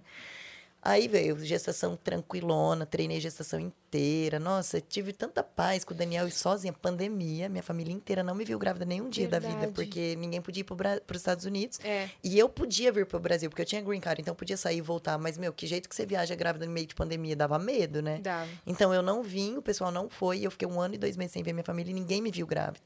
Então, Só me viam por FaceTime. Aí, lá, quando eu fui perto de ter o Davi, uma amiga minha falou assim: olha, quando você chegar no hospital, você pode pedir analgesia, não fica passando dor. Tipo, não precisa disso. Chega e pede. Eu tenho pavor de ter dor. Eu falei, nossa, eu vou fazer isso mesmo. E eu falava pra minha médica, eu não quero sentir dor, eu não quero sentir dor. Ela falou, não, você não vai sentir dor, você pede analgesia. Médica brasileira, mas mora lá muitos anos. Quando eu tava de 38 semanas, ela fez exame e ela falou assim: olha, o Davi não ganhou peso da última semana para essa. Vamos induzir tua gestação com 39 semanas e deixa ele sair e ganhar peso aqui fora, né? Ele já tá bem, já tá formado, não tem por que ficar mais na barriga sem ganhar peso, porque pode ser que prejudique ele. Então tá bom, vamos marcar. Agendamos pro dia 7 de fevereiro, eu vou pro hospital. Liguei no hospital, não tinha vaga no hospital no dia 7, então tá, no dia seguinte de manhã a gente vai. 8 de fevereiro fui pro hospital, fiz minha malinha, fiz escova no cabelo, pintei minha unha, fiz maquiagem. Minha mãe é Gabriela, só você vai parir. Como é bom poder se preparar, né, gente? Pois é, eu tava achando sensacional isso. Tirei um monte de foto no quarto do, do- no, no- no nosso quarto lá da casa. Ai, minhas últimas fotos com o Daniel indo pro indo ter Davi. Hoje saímos de casa em dois e amanhã voltaremos em três. Fui pro hospital, cheguei lá, a médica me pôs deitada, colocou uma pastilha daquela ocitocina que coloca dentro para induzir, né, as minhas contrações e eu começar a ter dilatação. No que ela fez isso, fiquei lá, tranquilona. A Dora foi lá, ficou comigo a tarde toda, eu e o Daniel conversando e tal, e toda hora ela vinha. Tava de boa. Tava de boa. Aí eu comecei a sentir, tipo, uma cólica menstrual, assim, bem de leve. Ai, tô com cólica, com cólica, cólica chatinha e tal. Aí a enfermeira falou, ah, você não quer analgesia? Eu falei, nossa, eu já posso? Ela falou, pode. Foi, cara, colocou e me deu. E eu controlava aqui, ó. Se eu sentisse dor, ativo, meu filho. Eu ficava aqui o tempo inteiro morrendo de medo de ter dor, né? Mas eu não senti, então não precisou nem aumentar a dose. Fiquei lá, noite toda, a Dora foi. Eu falei, Dora, vai embora pra casa, que a médica disse que acha que não vou ter hoje. Vai dormir e amanhã você volta. Ai, por favor, eu não quero perder, eu não quero perder o parto. Eu falei, vai, que amanhã eu te aviso a hora que, que for pra ser. Seis da manhã, a Dora já voltou pro hospital no dia seguinte. Aí eu dormi, tranquila, sem sentir nada. Tava analgesiada, né? No dia seguinte, a enfermeira entra no quarto, sete da manhã, foi fazer o toque. Ela, nossa, já tá com 10 de dilatação. Vamos Oi? fazer. É. Mas você vê, eu não sentia, entende? Porque eu tava com, ana- com anestesia. Anestesia não, analgesia. Então eu mexia minha perna, só não sentia, entende? Era estranho isso, né? E eu falava, mas eu tô mexendo minha perna. Ela, não, mas você vai mexer. Você precisa fazer força, precisa- você só não sente. Então você punha a mão assim em mim, eu sentia que tinha alguma coisa em mim, mas eu não Sim. sentia Sim, sim, sim, aonde, sabe? Como se estivesse dormente. Ela falou assim: você já tá com 10 de dilatação. Vamos fazer um teste? Põe o queixo no, pesco... no peito e faz, conta até 10 e faz força. Eu, ela, ai, para, para, ele tá aqui. a médica não chegou, espera um pouquinho. Aí eu fiquei assim, como se eu estivesse segurando um cocô, sabe? Morrendo de medo. Eu ficava, meu Deus, médica, chega logo, que chega logo, não vou conseguir segurar muito tempo. A médica chegou, já foi pondo rapidinho, falou assim: quer dizer que ele já tá aí? Vai, abriu a perna, a dor aqui, no Face, chamou minha mãe no FaceTime, ficou filmando. E a Dora aqui, o Daniel aqui, a médica aqui, aí eu com as duas pernas assim segurando. Aí ela falou: vamos lá então, conta até 10. Eu, E eu tinha muito medo por conta da menina que eu atendi na Bélgica com paralisia cerebral. É, foi porque ela ficou na metade do caminho por muitas horas. Ficou sem Entendi. oxigênio. Eu tinha um pavor do Davi ficar na metade do caminho. Então eu falei, meu, se começar a sair, tipo, eu morro, mas eu tiro o menino. Sim. No que eu comecei, um, dois, três, fazendo uma força como se eu estivesse fazendo, tipo, um leg press pesado, Aham. sabe? Três, quatro. Eu escutei o Daniel falando assim, nossa, ele tá aqui, ele tá aqui. Gente, quando o Daniel falou aquilo, eu falei, é agora. Aí ele, pronto, saiu. Nove Saiu. segundos. Saiu fácil. Saiu. Mas ele escorregou de um jeito tão fácil. Eu senti ele assim. blup. Aí a médica pegou, já pôs em mim. Ela, ela fez assim, ó. Gabi, você tem que dar aula de parto pra Ela tava indignada, sabe? Aí eu peguei ele, oh, que bonitinho, filho. Aí ela olhou assim, ela, nossa, não fez nenhum cortinho, nada. Acabou. Tipo, não me, não me deu ponto, nada, sabe? Pegou, pesou, tá? Caraca, o parto mais tranquilo que eu já Não, a escutei. Dora ficava assim. A Dora fez um vídeo no canal do YouTube. Gente, ela teve um menino em não sei quantos segundos, que foi assim, surreal. Aí no dia seguinte foi embora pra casa e uma semana eu tava treinando. Tipo, sabe assim, foi tão leve, tão tudo. E o Davi sempre foi muito bonzinho, ele nunca teve cólica. Nunca foi um neném que chorou, assim, nada. Então foi bem tranquilo, assim, os primeiros, os primeiros meses com ele. Aí começou a ficar um pouquinho mais difícil quando ele fez seis meses, né, amorzão? Que começou a picar mais o sono. Não sei se entra nessa coisa de salto, não sei se é verdade, se não é isso de salto, né, que fala. Ele começou a dar um pouquinho mais de trabalho, assim, em relação à noite. Comecei a ficar mais cansado. Foi aí que começou a pesar um pouco o fato de eu estar lá e minha família aqui. Sim. E aí tem o negócio do gado, né? O Daniel Ah, é, a gente nem ficar... entrou na pauta do gado ainda. Mas enfim, isso foi um dos motivos que também pesou um pouquinho pra vir passar uma temporada aqui, sabe? Agora em 2022. E aí a história do gado, se é que pode entrar nessa história. Pode, Pode. claro. Em 2012, o ano que eu e o Daniel a gente casou, eu comecei a investir em gado. Porque meu pai tem fazenda. A família do meu pai toda tem fazenda e eles criam gado. E eu percebo que gado é um bom negócio. Porque você compra o gado, você deixa ele na fazenda comendo grama. Tipo, agora eu tô conversando com você, eu tô ganhando dinheiro, porque meu gado tá comendo grama. E ele tá engordando. Então, eu comecei a perceber que o negócio era rentável, porque eu tenho, eu tinha onde deixar, né? Eu sei que é difícil para uma pessoa de fora que não tem onde deixar, mas eu tinha, fazenda do meu pai. E aí eu falei assim, ah, eu vou juntar um dinheiro e vou comprar um boi. Tipo, sei lá, comprei cinco bois, sabe? Aí eu lembro que na época minha avó ficou toda feliz que eu fui a primeira neta que quis começar o negócio. Ela falou, então eu te dou mais cinco. Eu fiquei com dez bois. Caraca! Enfim, foram 10 bois para começar, todo mundo começa com alguma coisa, né? E aí foi crescendo o nosso, é, nosso, re- nosso rebanho, até que em 2020, eu e o Daniel, a gente, 2020, 20, a gente vendeu a casa que a gente tinha comprado lá nos Estados Unidos, porque o dólar explodiu. Eu falei, meu, agora é um ótimo momento da gente vender a casa e levar o dólar pro Brasil e comprar gado, arroba baixa do gado. O dólar alto. Eu falei, meu Deus, só, só ignorante não faria isso, sabe? Era uma casa cara. Eu falei, vamos, vamos vender a casa, mas eu falei, vamos vender a casa não querendo vender, porque eu gostava da casa. Sim. Mas é, foi Pensando assim, no sabe. negócio mesmo. É, e Deus sabe, né? Uhum. Aí a casa Vendeu vendeu. fácil? Cara, demorou um ano pra vender, mas quando vendeu, a mulher viu no FaceTime a casa. tipo, ah, gostei, quero comprar uma brasileira. Comprou a casa. Aí peguei todo o dinheiro da casa, transformei em real e comprei gado. Então o gado acabou virando o nosso, a nossa primeira fonte de renda. Apesar da consultoria, que era, era até então a nossa principal, Sim. continua a consultoria, mas o gado Dá mais sobressai. dinheiro. Atualmente é. Então, chegou num patamar agora, assim, que além de juntar tudo isso do Davi, do canseira que eu tava ficando, de que não dava mais para deixar todo o nosso investimento aqui sem ter alguém para controlar. E fica lá no Acre, na fazenda do meu pai. E o Daniel falou: ah, tem que começar a ir pro Acre, vou ter que começar a ir pro Acre para tomar conta, para pôr chip, né? Fazer controle do gado por software, deixar uma coisa mais redondinha. Eu falei, bom, então, acabando o, aluguel, o contrato da casa aqui de Orlando, em vez de renovar aqui, a gente renova uma lá em Londrina. Começa um contrato de uma casa de aluguel lá em Londrina. Fica esse ano de 2022 lá. Você vai pro Acre quando você precisar. Eu fico aqui com o Davi perto da minha família. Minha família curte o Davi. A documentação de vocês de lá de fora se mantém a mesma, normal. Aí, semana passada, saiu a nossa cidadania, A né? cidadania. Aí tirei a cidadania, então agora a gente é cidadão americano. Então Caraca. não muda nada pra Sim. gente, pode voltar a hora que quiser. E aí os planos são que dois- até 2020, final de 2022, ele acabe de alinhar tudo que precisa.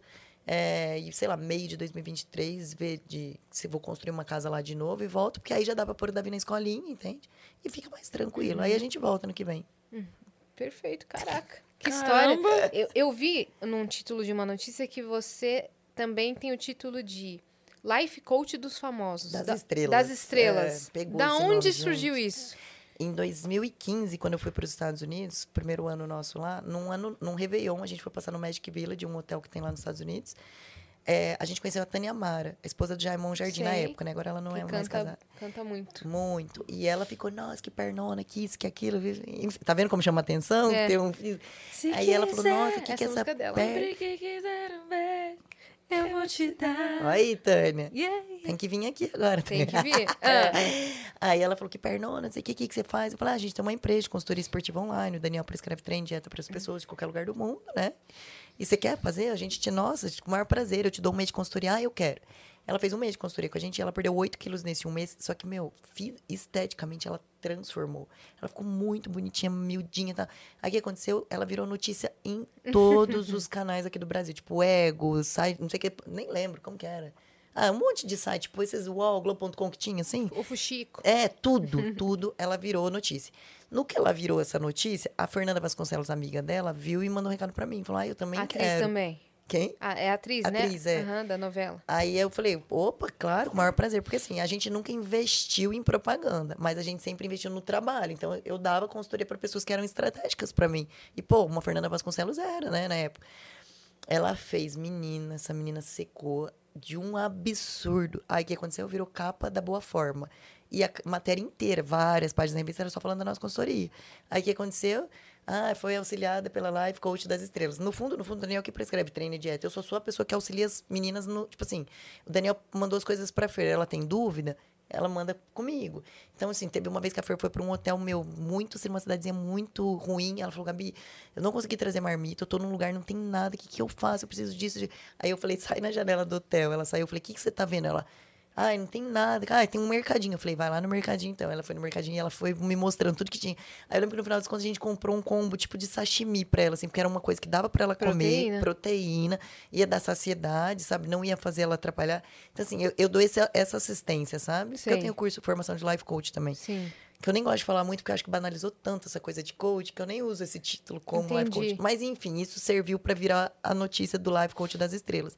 Aí, depois disso, veio Débora Seco, Nive Stelman, é, a Simone, da Simone Simaria. Me ajuda a lembrar aí, tanta gente passou pela gente. Caraca. Jonathan Neymer, o Kaká, o Rivaldo. É, todos esses nossos amigos hoje começaram assim, sabe? O Kaká, o Rivaldo... é, Vai lembrando mais, o César Menotti. Foi tanta gente que foi passando na Que consultoria. legal. E aí Cezinha veio aqui outro dia. Eu vi. Ele é demais, né? Hum, Ele é de demais. muito, muito ele legal. é muito, nossa, muito bacana. Teve uma semana, ano retrasado, que ele foi em casa. Passou uma tarde lá, a gente tomando café, mas sabe aquela tarde gostosa? Você ficaria horas ouvindo o cara falar? Uhum, ele é, É muito bacana gente boa, demais, cara. é. Muito legal. E foi aí que pegou esse título do Life Coach das Estrelas. Então você digita no Google, Life Co- Coach das Estrelas, vai dar um monte de foto minha. Sim. Por conta desse pessoal, assim, que, que veio pra consultoria. Uhum, mas foi uma ótima estratégia. que Foi. Te, te Então, isso Não carreira. muito pensada, porque É. aconteceu naturalmente. Foi totalmente. natural. Com a Tânia Mara, totalmente natural. É o que você sabe? falou, cartão de visita. Foi- eu lembro direitinho, até tem foto com ela desse review. Eu lembro que eu tava com um macacão que era um, um macacão, tipo, shortinho, assim, sabe? De paetê. Sei. E aí ela. Marcava bem a, a é. perna. Aí o irmão dela também fez, o Rafael Almeida, conhece? Sei, O ator também, que fe- tinha, o também, cabelo... também tá morando lá. Você viu que ele casou? Ele casou, Rafa, com uma cliente nossa. Ele tá- Aí, é, em enfim, aí Orlando? Você tá virando um Orlando, Tinder já. Eu sei que aí a gente pegou muita gente do mundo todo, né? Todo mundo vinha, ai, quero ficar com a perna da Fernanda Vasconcelos, quero ficar com não sei quem de não sei quem. Todo mundo vem em busca Uhum. desse, desse resultado. E foi assim que a nossa consultoria, que chama Brave Idea, se consolidou, sabe? Hoje a gente atende cerca de 160 clientes por mês, a gente não passa disso porque senão sobrecarrega demais o Daniel. E é isso, já tem sete anos. Caraca. e Legal, como né? é que foi ir lá no Flow? Como é que foi a experiência? Eu vi que tem um corte que você dá uma dura assim no Igor. É que é meu jeito meio. não é nem né, brava. Eu nem consigo me ver como brava. Eu, eu sou direta, sabe? Eu acho que por conta disso, da minha vida, eu tenho que, meu, ou você faz, ou você fica pra trás, entende? E aí eu tenho como missão, eu acho que eu tenho isso como missão, é fazer você parar de perder tempo na área que. Deus me, me capacitou para ser, que é o emagrecimento, estilo de vida saudável. Então, quando eu vejo uma pessoa, ai, não consigo emagrecer, cara, para. Não existe, não existe. Emagrecimento é uma matemática. Você come menos calorias do que você gasta. Então, assim, eu sempre dou umas respostas diretas pra pessoa, tipo, para de perder tempo, entendeu? Não, você não tá fazendo o que você precisa ser feito. O que você fizer, você vai ter. E as pessoas precisam desmistificar essa coisa do emagrecimento ser uma coisa difícil. Ai, corpo bonito é difícil. Não, não é. É pra quem faz. Ganhar dinheiro é difícil? Não, não é. Mas você tem que trabalhar, entendeu? Sim. Você tem que fazer o caminho certo.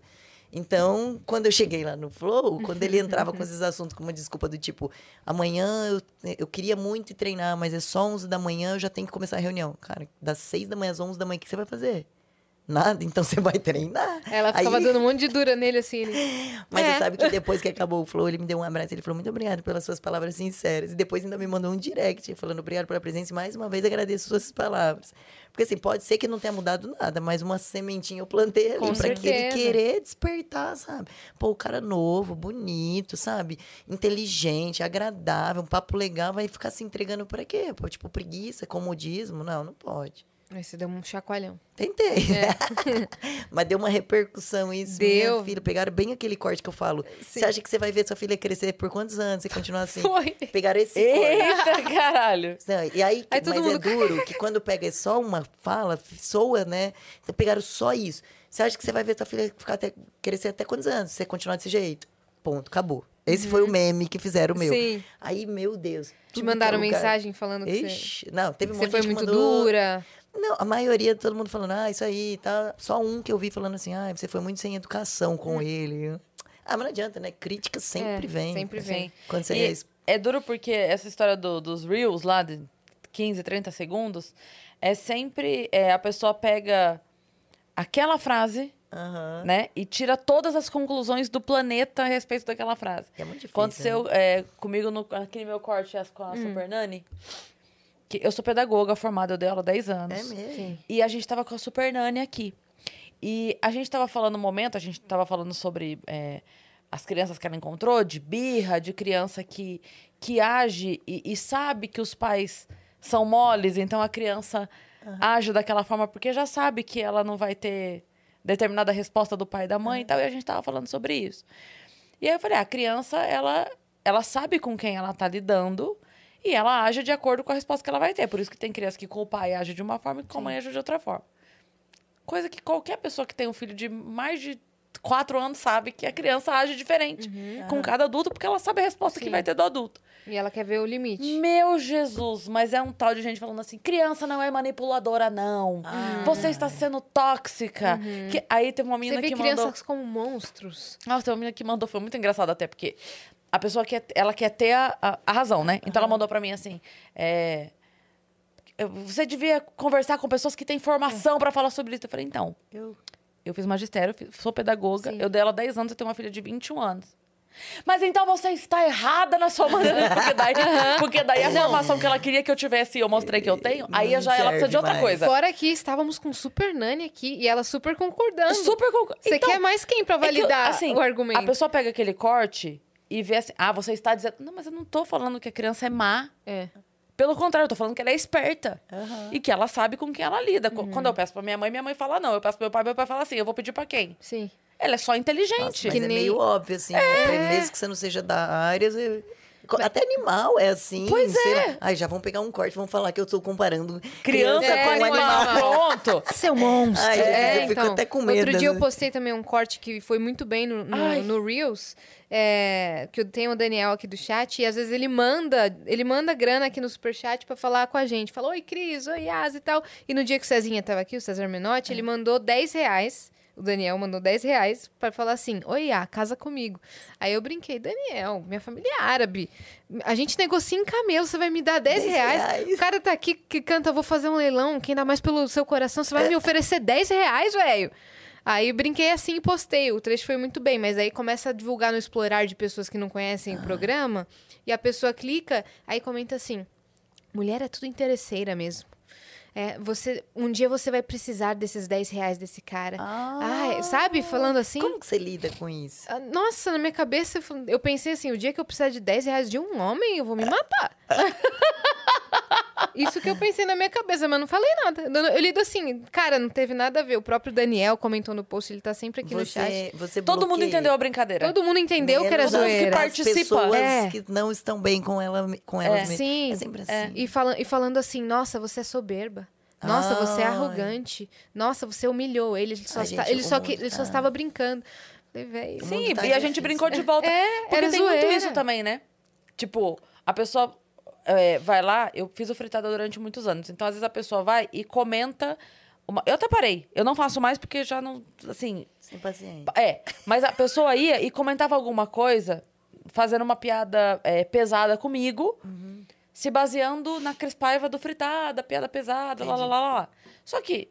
Qual é a lógica do fritada? Os meus amigos que estão lá brincam comigo e eu brinco de os meus volta. amigos.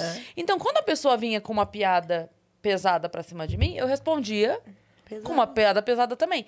Só que a diferença é que eu trabalho com isso. Então, a pessoa que tá achando que ela. Ah, eu ia, dali. Nossa, que desproporcional, não aceita a brincadeira. Eu falei, não, eu tanto aceito que eu brinquei de volta. Só que aí, você quis brincar comigo, eu tô Ah, brincando com você. aguentou. Pois é. Então, aí agora eu, não, eu só ignoro e É, aí. eu também só ignoro. Então tá. Você bloqueia seguidor que te manda crítica, essas coisas? assim? Não. Cara, eu bloqueio. Você Não. vê a lista de gente bloqueada mesmo. Eu bloqueio quem me enche o saco. Ou quem me assedia. Restringe. A dica é O que, restringe. que é restringir? Ah, isso é tão Porque quando você dia. bloqueia, você tira ele de seguidor. É. Entendeu? E eu quero que o hater seja tão imbecil que ele me dê o número e não tenha a Nossa, eu vantagem acho de que eu comentar. subo- eu vou, vou bater 200 mil seguidores hoje, se eu voltar com isso aí. Então, assim, eu bloqueei não, na hora. eu não bloqueio, eu restringo. Porque a pessoa, quando, ela- quando o perfil tá restrito, ela vai lá e ela vai destilar o ódio dela. Porque ela vai comentar. Só que o comentário dela não entra. Ela vê. Ai, Só ela vê. coitado, Sim, só e ela acha que foi. Então, assim, de- vamos supor, se que você, me, se você me restringiu, eu vou entrar no seu perfil, vi uma foto sua, vou lá e falo, credo, por exemplo, que mal educada, no, no corte com o Igor, certo? Quando eu entrar no seu perfil, eu vejo o meu comentário, mas ninguém. Ai, mentira, existe É. isso, gente. Tipo, É, sua bobinha da corte. Então, Aí ela deixa ela falar. Aí deixa, ela fala, ela engaja, Sim. ela te segue. Ela fica feliz achando que Ela fez fica Gente, eu não mal. sabia disso, É gente, mas eu sou tão gosto. Vocês começaram o, o podcast hoje, vocês começaram a falar tanta coisa e eu ficava, meu Deus, se elas falarem disso comigo, eu não vou saber. nada. Falou alguma coisa de link. Ah, associa de o link. Twitch, da Amazon, Twitch. A outra Spark. falou, é, você falou É, de. Sparks.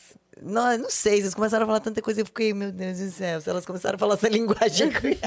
Eu não sei nada de nada. Tipo assim, eu não sei fazer uma edição de vídeo. Sério? Eu não sei, eu mal sei postar alguma Mas coisa. você posta conteúdo nesse sentido, não? Não? Não posso quase nada. Tipo assim, eu tiro uma foto legal hoje, ah, que legal, vou postar, tô na feira. Sério, a única vez que eu tive assim um com conteúdo, com vídeo legal, tá, eu tinha uma equipe que fazia pra mim, sabe? Que eu tinha um programa de um online que chamava Oito Semanas, em forma, como que é? Oito Semanas com Gabi.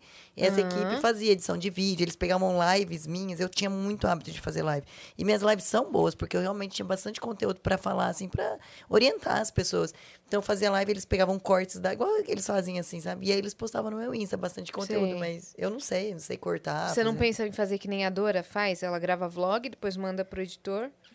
Não, eu não sei se eu, se eu tenho esse pique. Tipo, eu tô lá na casa dela, dá uma preguiça quando eu vejo ela pegando a câmera, sem contar E que eu ela tô- grava tudo, né? tudo. Eu, Eu, eu gosto pijama, tipo, Dora, eu 15 adoro dias na casa vlogs. dela, ela os 15 dias filmou o mesmo pijama, com olheiros, com... e ela não tá nem aí, né? É, nem A- aí. Você, você já conheceu a Dora? Não, a gente vai conhecer gente muito vai em breve. conhecer. A Dora, tipo, ela não tá nem aí com nada. Mas nada. Hoje, no- de manhã, no café da manhã do hotel, tava ela, o Logan e eu. Eu com uma olheira daqui, de quem tinha acabado de voltar da festa, cabelo preso, tudo pra trás, com uniforme, tipo, sem brinco. Uma moça, ah, eu sigo vocês, não sei o que. Posso tirar uma foto da Dora? Claro, tirei eu. Agora? Assim, tipo, claro, tira. Só que, meu, eu tava tão sem graça, porque eu tava tão... Aí na hora que a menina saiu, eu falei, ai, tomara que ela encontre a gente depois de novo aqui no hotel pra ela tirar outra foto, que eu tô muito fedendo. Ai, você tá linda. A, a Dora, que ela não tá nem aí, Ah. sabe? Ela não tá. Ela é demais, nossa. ela só vive, meu. Ela só, só vai, né? Ela, vai- ela Ah, é muito eu- boa. Cara, eu, eu não consigo também. On, eu tava ontem no show das meninas, a hora que acabou, a gente também saiu, foi pra outro lugar. E eu me dei conta, depois eu falei assim, gente, No eu não filme. passei. Não, eu não passei na frente de um espelho pra ver se eu tô borrada. Hum. Aí eu teve uma hora que eu virei pra mim, eu falei, meu, eu tô, tô muito borrada? Ela falou, não, não tá borrada, não, tá tranquilo. Tipo, você tá nem. Tá ótimo. Mas você tá entendendo? Já tinha sete horas que eu tava na rua e eu não parei na frente de um espelho pra ver se tinha um, um negócio borrado, pra ver se o batom tava no lugar. eu só tava ali, ó. Não. Só vamos, só Ai, vamos. Tá certo, tá certo. Então, mas eu não sei se tem essa eu até queria mais. Isso eu, eu, eu queria me importar mais. menos. Eu queria- Vamos dar um Mas- pouquinho, vamos trocar é, um vamos pouquinho. trocar, vamos fazer um equilíbrio. É. Mas então, todo mundo fala, ai, faz um canal, faz igual da Dora, faz um vlog e tal. O Rubens falou, eu faço a primeira edição do seu vídeo, eu que faço, eu Sim. ponho pra você, mas Acho eu que isso seria super legal, porque você tem uma rotina muito diferente, Ah. é, tanto no seu trabalho, no trabalho de vocês, e com a família também, né? Na, na criação do Davi. Ah, É. você que eu não imagino, eu tô lá Sendo- brincando com ele, meu, parar pra pegar uma câmera pra filmar, tipo, parece que eu não tô Então aí. teria que ser uma equipe mesmo. É, entende? Aí- Que filmasse seus momentos, tipo, uma pessoa, um produtor que filmasse seus momentos e tal. Você fala às vezes com a câmera, de resto você só interage no Você tem dia. canal no YouTube, essas coisas? Eu tenho canal no YouTube, mas eu queria começar um, um canal de vlog. É. Aham, eu gosto de acho fazer, eu legal, faço e eu muito sei pro que é muito Instagram. promissor isso, sabe? e eu acho que promissor. seria legal, mas porque a, a tendência... deixa meu boizinho lá engordar, A tendência- assim, Exato. sem precisar de... ca- Pô, fala de pecuarismo. Quero Pecuária. ganhar dinheiro sem ter que falar de nada, entendeu? Só ficar quietinho em casa. Nossa, meu sonho, não precisa aparecer. Exato. É o seu Bom, também? já, É, não precisa aparecer. Total. Total. se você Poder já tá no no, Só que, nível que você não precisa aparecer em nada É. aí. Mas então, infelizmente, assim, eu tenho contrato ainda com patrocinador, então não dá pra. Tem a nossa empresa de consultoria, não posso Eu falo que isso- aí. Isso é uma coisa que eu nunca vou entender. A galera que já é muito. Que já tem muita grana, tipo o Whindersson, assim, William ainda Bonner. tá aparecendo. Hum. Ainda aparecer. Eu não sei, assim. Claro, deve ter alguma coisa que move aquela pessoa, ok. Mas, eu falo, cara, eu, eu, sou- eu ia ser Ana Paula Arósio total, assim. Cadê ela? Exato. Ah, ela, ela sumiu por 20 anos, ela apareceu tem uns dois, Uma fez um comercial propaganda. por 8 milhões e vai sumir mais 20 anos agora, né? Mentira! Ela fez um comercial por 8 milhões. É, porque. Quanto Todo vale o passe de uma mulher desaparecida dessa? É. E foi Verdade, muito bem dia o todo mundo é comercial. muito parecido. Foi muito bem o comercial. Porque ela não tem nada, não tem rede social, ninguém sabe dela. Tem o mistério. Tem, ó, mistério não, mas tipo assim, tem até a coisa de. Onde, onde ela está, É, né? da menina É. linda que sumiu no auge E da ela tá carreira. como, fisicamente? Igual? linda. Tá linda. Que ódio. Que a pessoa. Tá linda. Eu acho que ela. Eu acho que esses 20 anos ela passou Ela no no gelo. formato. Será que ela toparia vir no Vênus? Ó, isso é Pra interessante. trocar uma ideia. Você Por tem oito milhões? Você tem 8 milhões pra... Eu tenho Mas, oito assim, horas Como disponíveis que é? pra Você tem você. 8... Como que é a moeda de... Oito Sparks. A gente tem 8 milhões de Sparks, isso a gente 8 tem. milhões de Sparks. Se você quiser, a gente coloca na sua carteira dos emblemas Pode comprar mensagem pra Pô, sempre. Pra sempre. Manda pergunta, pode fazer o que quiser lá dentro da plataforma. Mas conta, como é que tá a sua rotina hoje? Hoje, hoje, né? Hoje, essa hoje. semana, assim, dos últimos 21 dias não dá pra tirar, Sim. porque eu tava nos Estados Unidos, tirando cidadania. Digo assim, tal. 2022. 2022. Eu acordo por volta das 7 horas, que é a hora que o Davi acorda, tomo o café da manhã, do café da manhã dele, brinco um pouquinho com ele, vou pra academia, volto, aproveito para responder todos os e-mails, né, que é Uhum. da minha consultoria. Aí almoço e passo a tarde toda por conta do Davi, até a hora de fazer ele dormir Uhum. e dormir também. E o foco no- nesse campeonato de julho? O quê? O campeonato de julho que vai ter. Tá, é assim, as pessoas têm mania de achar que quando você vai competir, nossa, você vai ter que treinar muito, você vai ter que. Não, eu só vou ter que continuar com a minha dieta, vou ter que continuar com meus treinos, que é o que eu faço, sempre Uhum. Sim. fiz. A diferença é que quando vai chegando perto de competir, a tua dieta fica um pouco mais restrita, você não pode fazer refeições livres, e esse é a diferencial, entende? Uhum. Então eu já estou nessa pegada, tanto é que ontem eu fui no aniversário eu não comi nada, hoje Sim. lá na feira tinha um monte de coisa, e eu também não comi nada, eu tô com a minha bolsa de marmitinha ali, ó, pra comer daqui a Uhum. pouco. Então é isso que, que faz a diferença num campeonato. Entendi. E a minha competição vai ser dia 30 de julho lá em Boca Raton, que Vai é do lado de? Orlando. Então aí eu mudei de federação e mudei de categoria. Agora eu fui para uma federação chamada NPC, que é a mais famosa do mundo. É, a categoria chama biquíni, é um pouquinho menor do que a categoria que eu costumava competir. Então, assim, eu tô me enquadrando numa nova categoria. Ter que reduzir bastante ainda assim meu tamanho, vou ficar menorzinha. E é incrível como eu vou mudar, vocês vão ver. Em julho me chama para voltar aqui, que eu vou voltar mais perto de competir para vocês verem como eu vou estar diferente. Aí vou para os Estados Unidos. Aí eu vou fazer competição dia 30 de julho em Boca Raton. Quero fazer uma no meio de agosto, no começo de agosto lá em Orlando. E dia 13 de agosto tem outra em Tampa, se eu não me engano. É, aí eu vou emendar um monte É. Depois que eu fiz Coentra, encaixa, Aí aí, vou fazer tudo que é competição. Porque como eu comecei do zero agora, tipo, é como se eu estivesse fazendo campeonatos para classificar, entendeu? E tentar subir e ganhar um Procar. Porque agora é um pouco diferente. O outro era estreantes, é, paranaense, brasileiro e mundial e universo. Agora essa federação que eu vou não, é assim, tem campeonato todo final de semana e você vai pontuando, vai ganhando para você ganhar classificação, até que você pega um campeonato que te dá um Procar, e se você ganhar ele, você ganha um Procar. Você compete com meninas que são pró e aí depois você tenta uma vaga pro Olímpia, que é o principal campeonato dessa federação. Você já teve que fazer algum procedimento mais severo, tipo banheira de, de gelo? Como é que é isso daí? Eu já fiz há muito tempo atrás é, água quente, banheira com água bem Ah, quente para desidratar, é. quente. Mas hoje não se, não, né, na minha categoria não se faz muito, se nem faz. nem desidratação mais a gente faz. Ah, não? Não. Não, não teve um momento que você chegou e você não estava dentro do padrão no dia da, da competição e tal? Não, No- mas É, padrão o que da você categoria. tá falando é algo que se enquadra muito para um lutador. Por exemplo, o Ah, Daniel ele tá. prepara atletas do UFC. Rodolfo Vieira, por exemplo, é um atleta nosso, do atleta Daniel. Eles têm que bater peso. E aí você arranca peso a qualquer custo, com água, com o que for. Fisiculturista, não. Se você quiser arrancar peso de um fisiculturista, você vai tirar água que você vai perder, vai perder massa. E aí você sai da categoria, entendeu? Entendi. Então, não adianta o fisiculturista achar que vai mudar o físico fazer alguma estratégia na reta final. O que você faz na última semana é você bebe um pouco mais de água, na reta final você bebe um pouco menos para subir no palco no dia seguinte, de um aspecto diferente, entendeu? Uhum. Mas essa coisa de banheira, gelo, é desidratar pesado, sauna, isso não. Seu corpo da gravidez voltou rapidão. Eu, com cinco meses eu tava com um físico bem legal já. Caraca. Bem legal. Aí depois fui administrando até que em janeiro desse ano eu comecei a me preparar e começou a subir peso, peso, peso, peso. Dá até um desespero. Dieta com mais de duas mil calorias, nunca comia isso, porque eu precisava voltar a ganhar ombro, costas, glúteo. 12 mil calorias? Duas mil calorias. Ah, Mas a minha dieta caralho. normalmente tinha 1.200 Que calorias. entendeu? susto. Então isso começou a me fazer subir peso. Tipo assim, agora eu tô me achando meio grande ainda, sabe? Eu vou, deixa eu mostrar uma foto pra vocês.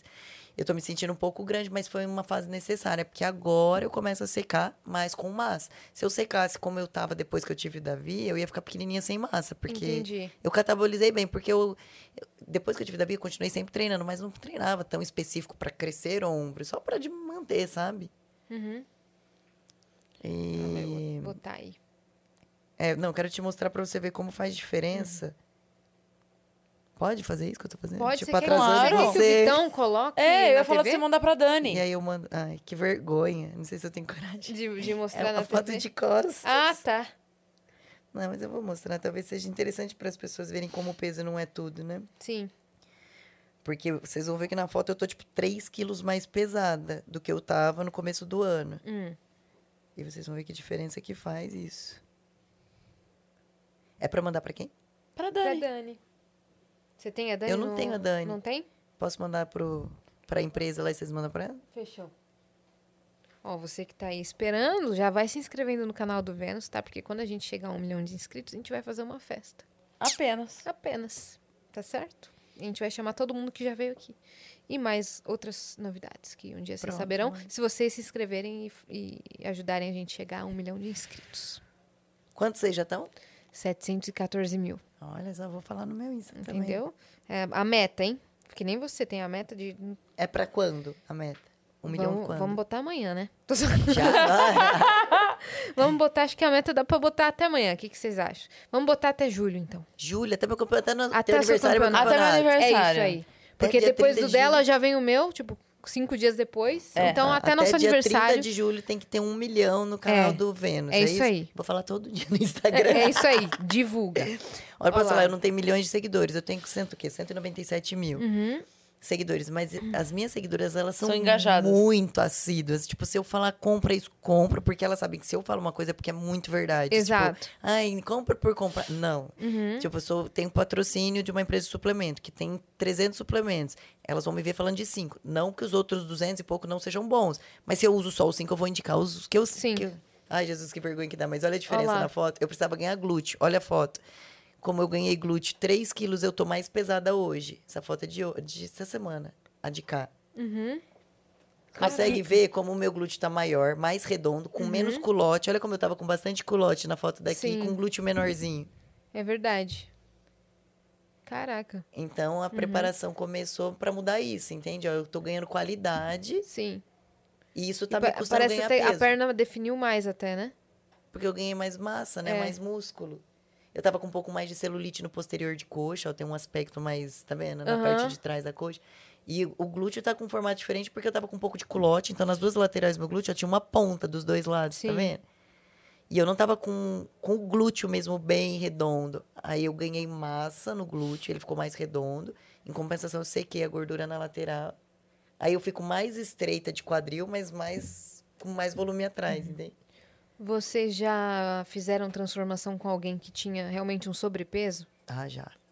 Uma transformação assim brusca? Bastante, nossa. É? Bastante. É que se eu procurar agora, talvez perca tempo, eu acho que chato ficar esperando, mas. Uhum. Nossa, já teve muita transformação assim. Tipo, gente que perdeu 37 quilos Caraca, na consultoria. Levou tempo, levou, mas nossa, umas transformações Uhum. absurdas, assim. que doideira. E da galera, as- das estrelas, quem que você mais gostou de conhecer, assim? Que você falou, caraca, eu era fã dessa Gostei. pessoa. Ah, fã, fã, assim, eu- não sou muito assim de, ai, nossa, fã, bajular as bobas, sabe? Todo mundo que chegou, acho que sempre foram pessoas muito bacanas. É, mas eu gostei muito de atender o Rivaldo. Hoje o Uhum. Rivaldo é nosso amigão, inclusive semana passada foi aniversário dele, a gente tava no aniversário dele.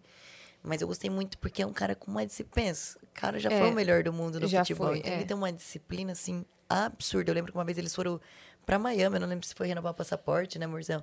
E ele me mandou uma foto do carro, ele no carro comendo, tipo, uma batata doce e um frango no meio da manhã, assim, sabe?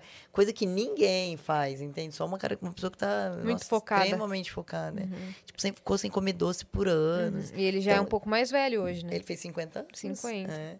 E era uma disciplina, assim. Então, ele foi uma pessoa que eu gostei muito de atender por isso. Uhum. Era muito disciplinado, não tinha. Não, não tem conversa. Ele falava assim: é, tem que fazer isso? Tá, então Tá faço", bom. E- sabe? E, É. segue, né? Pô, o cara. Uhum. Mas, por exemplo, Nive Stelma teve resultado fantástico, né, Amorzão? Ficou Ela tá morando bonitinho. lá, né, Tá morando lá. Nive, um beijo pra você. Quando Beijo, vier, vem aqui também. Sim. Tô trazendo todo mundo. Sim. Rivaldo também vem aqui. É isso. Rivaldo é de São Paulo, quando ele vier pra cá, vocês se chamar. Rivaldo Vamos história chamar. muito legal. Vamos cara. chamar. Nossa. Flow Sport Clube também tem que chamar. Ah, é, o, Que o Igor falou, falou, você vai ser minha missão, É. você vai, vou ficar no teu pé até você trazer que eu sou fã dele. Ah, É, a Fernanda foi surreal também, assim, mudou muito, muito legal de lidar com ela, assim. Vasconcelos. É. Ela é. É que assim, eu gosto muito de trabalhar com pessoas que não fica. Não é questionar, mas. Meu, é assim, tem que fazer, faz. Entende? Que não fica tipo. Ah, Porque não adianta você fazer isso, entende? Aham. Tipo, você vai me fazer uns, uns questionamentos, só vai fazer eu te falar não. Sim. E é chato pra mim ter que ficar falando não, entende? Então, eu não gosto quando a pessoa fica questionando, tipo, não, mas o que, que eu posso fazer pra compensar? Não tem. Ah, não, mas eu não consigo parar de largar o álcool. Então, paciência, teu resultado não vai vir, sabe assim? E, então, e essas pessoas, tipo a Fernanda, o Rivaldo, eles não questionavam, eles Sim, simplesmente faziam é o que tinha que ser feito, então tá bom. entende? É. Caraca, Então, são pessoas que eu gostei de trabalhar bastante. caramba. Que Muito história. legal. Muito linda a sua história, viu? Obrigada. tem Obrigada que ler meu livro, vindo. tem que ler meu livro. Divulga o seu livro. Onde é que a gente Então, encontra? meu livro ele é um e-book, ele ainda não tem forma física. Ele Ah. chama Vencendo pela Graça. Ele tá na Hotmart, e aí o link dele você encontra na. Quando você clica na minha bio no Instagram, aparece lá. Tá lá. livro Vencendo pela Que legal. Não, a gente vai ler sim, com certeza. Mando depois pra vocês. Ah, Boa. fechado. Muito Boa. obrigada, viu? Obrigada por ter vindo. Ah, obrigada a vocês Foi muito legal pela o papo. oportunidade. Deixa suas redes sociais. Deixa tudo Só que você uma quer deixar. social. Ah, é verdade. A única, o Instagram, Gabi C. Desan. Desan com Z. É meu Insta, é a única que eu tenho, mas sou bem ativa, assim, lá, sabe? Eu faço bastante stories, Uhum. Posta converso, bastante comento com coisa. as seguidoras. Bloqueei todo mundo que faz qualquer comentário negativo. Não, não bloqueia mais agora. Agora eu aprendi a restringir. restringir, Onde tá que eu vou? Lá certo. em cima, naquele... Eu te onde- mostro, eu te mostro. E é isso. Vou, vou ficar muito feliz de receber novos seguidores vindos, do, porque depois do Flow, nossa, veio muita Veio gente um nova, monte, né? E é muito legal, porque vem pessoas que acabam me conhecendo, né? É. Por exemplo, quem assistiu aqui hoje tudo, me conhece. Não é assim, tipo, ah, vou seguir só porque, né? Não, É, lá foi outro papo, mim. né? Como tinha mais gente e Foi. tal, não, É, não deu pra foi se mais voltado aprofundar pro muito não no, foi na minha vida pessoal, história. né? É. Legal que aqui, que aqui rolou isso, né? Eu gostei. Vocês gostaram? Lógico. Muito. A gente amou, nossa, muito legal mesmo. Espero que a gente se veja mais vezes, tá Eu certo? espero também. E ó, Obrigada, você que viu? ficou até aqui também se inscreva no canal do Vênus, pelo motivo que eu falei, pra chegar em um milhão de inscritos logo. Nos sigam em todas as redes sociais, arroba o Vênus Podcast. E Nas nossas redes pessoais sensuais. Cris Paiva com dois S e As e Assine. Segue Tá bom? a gente lá. Até. Hoje é sexta? Então até segunda. Tá todo mundo meio assim, ó. Meio Ah, assim, que dia hoje, é. é. Até segunda, tá bom? Até. Ah, e segunda vem novidade. Não fica de olho na agenda que vai sair no domingo. Ah, é verdade? Né? É. Fica de olho pra você. Você vai mudar um pouco sua programação, tá certo? Mas vai ser muito melhor. Um beijo. Beijo.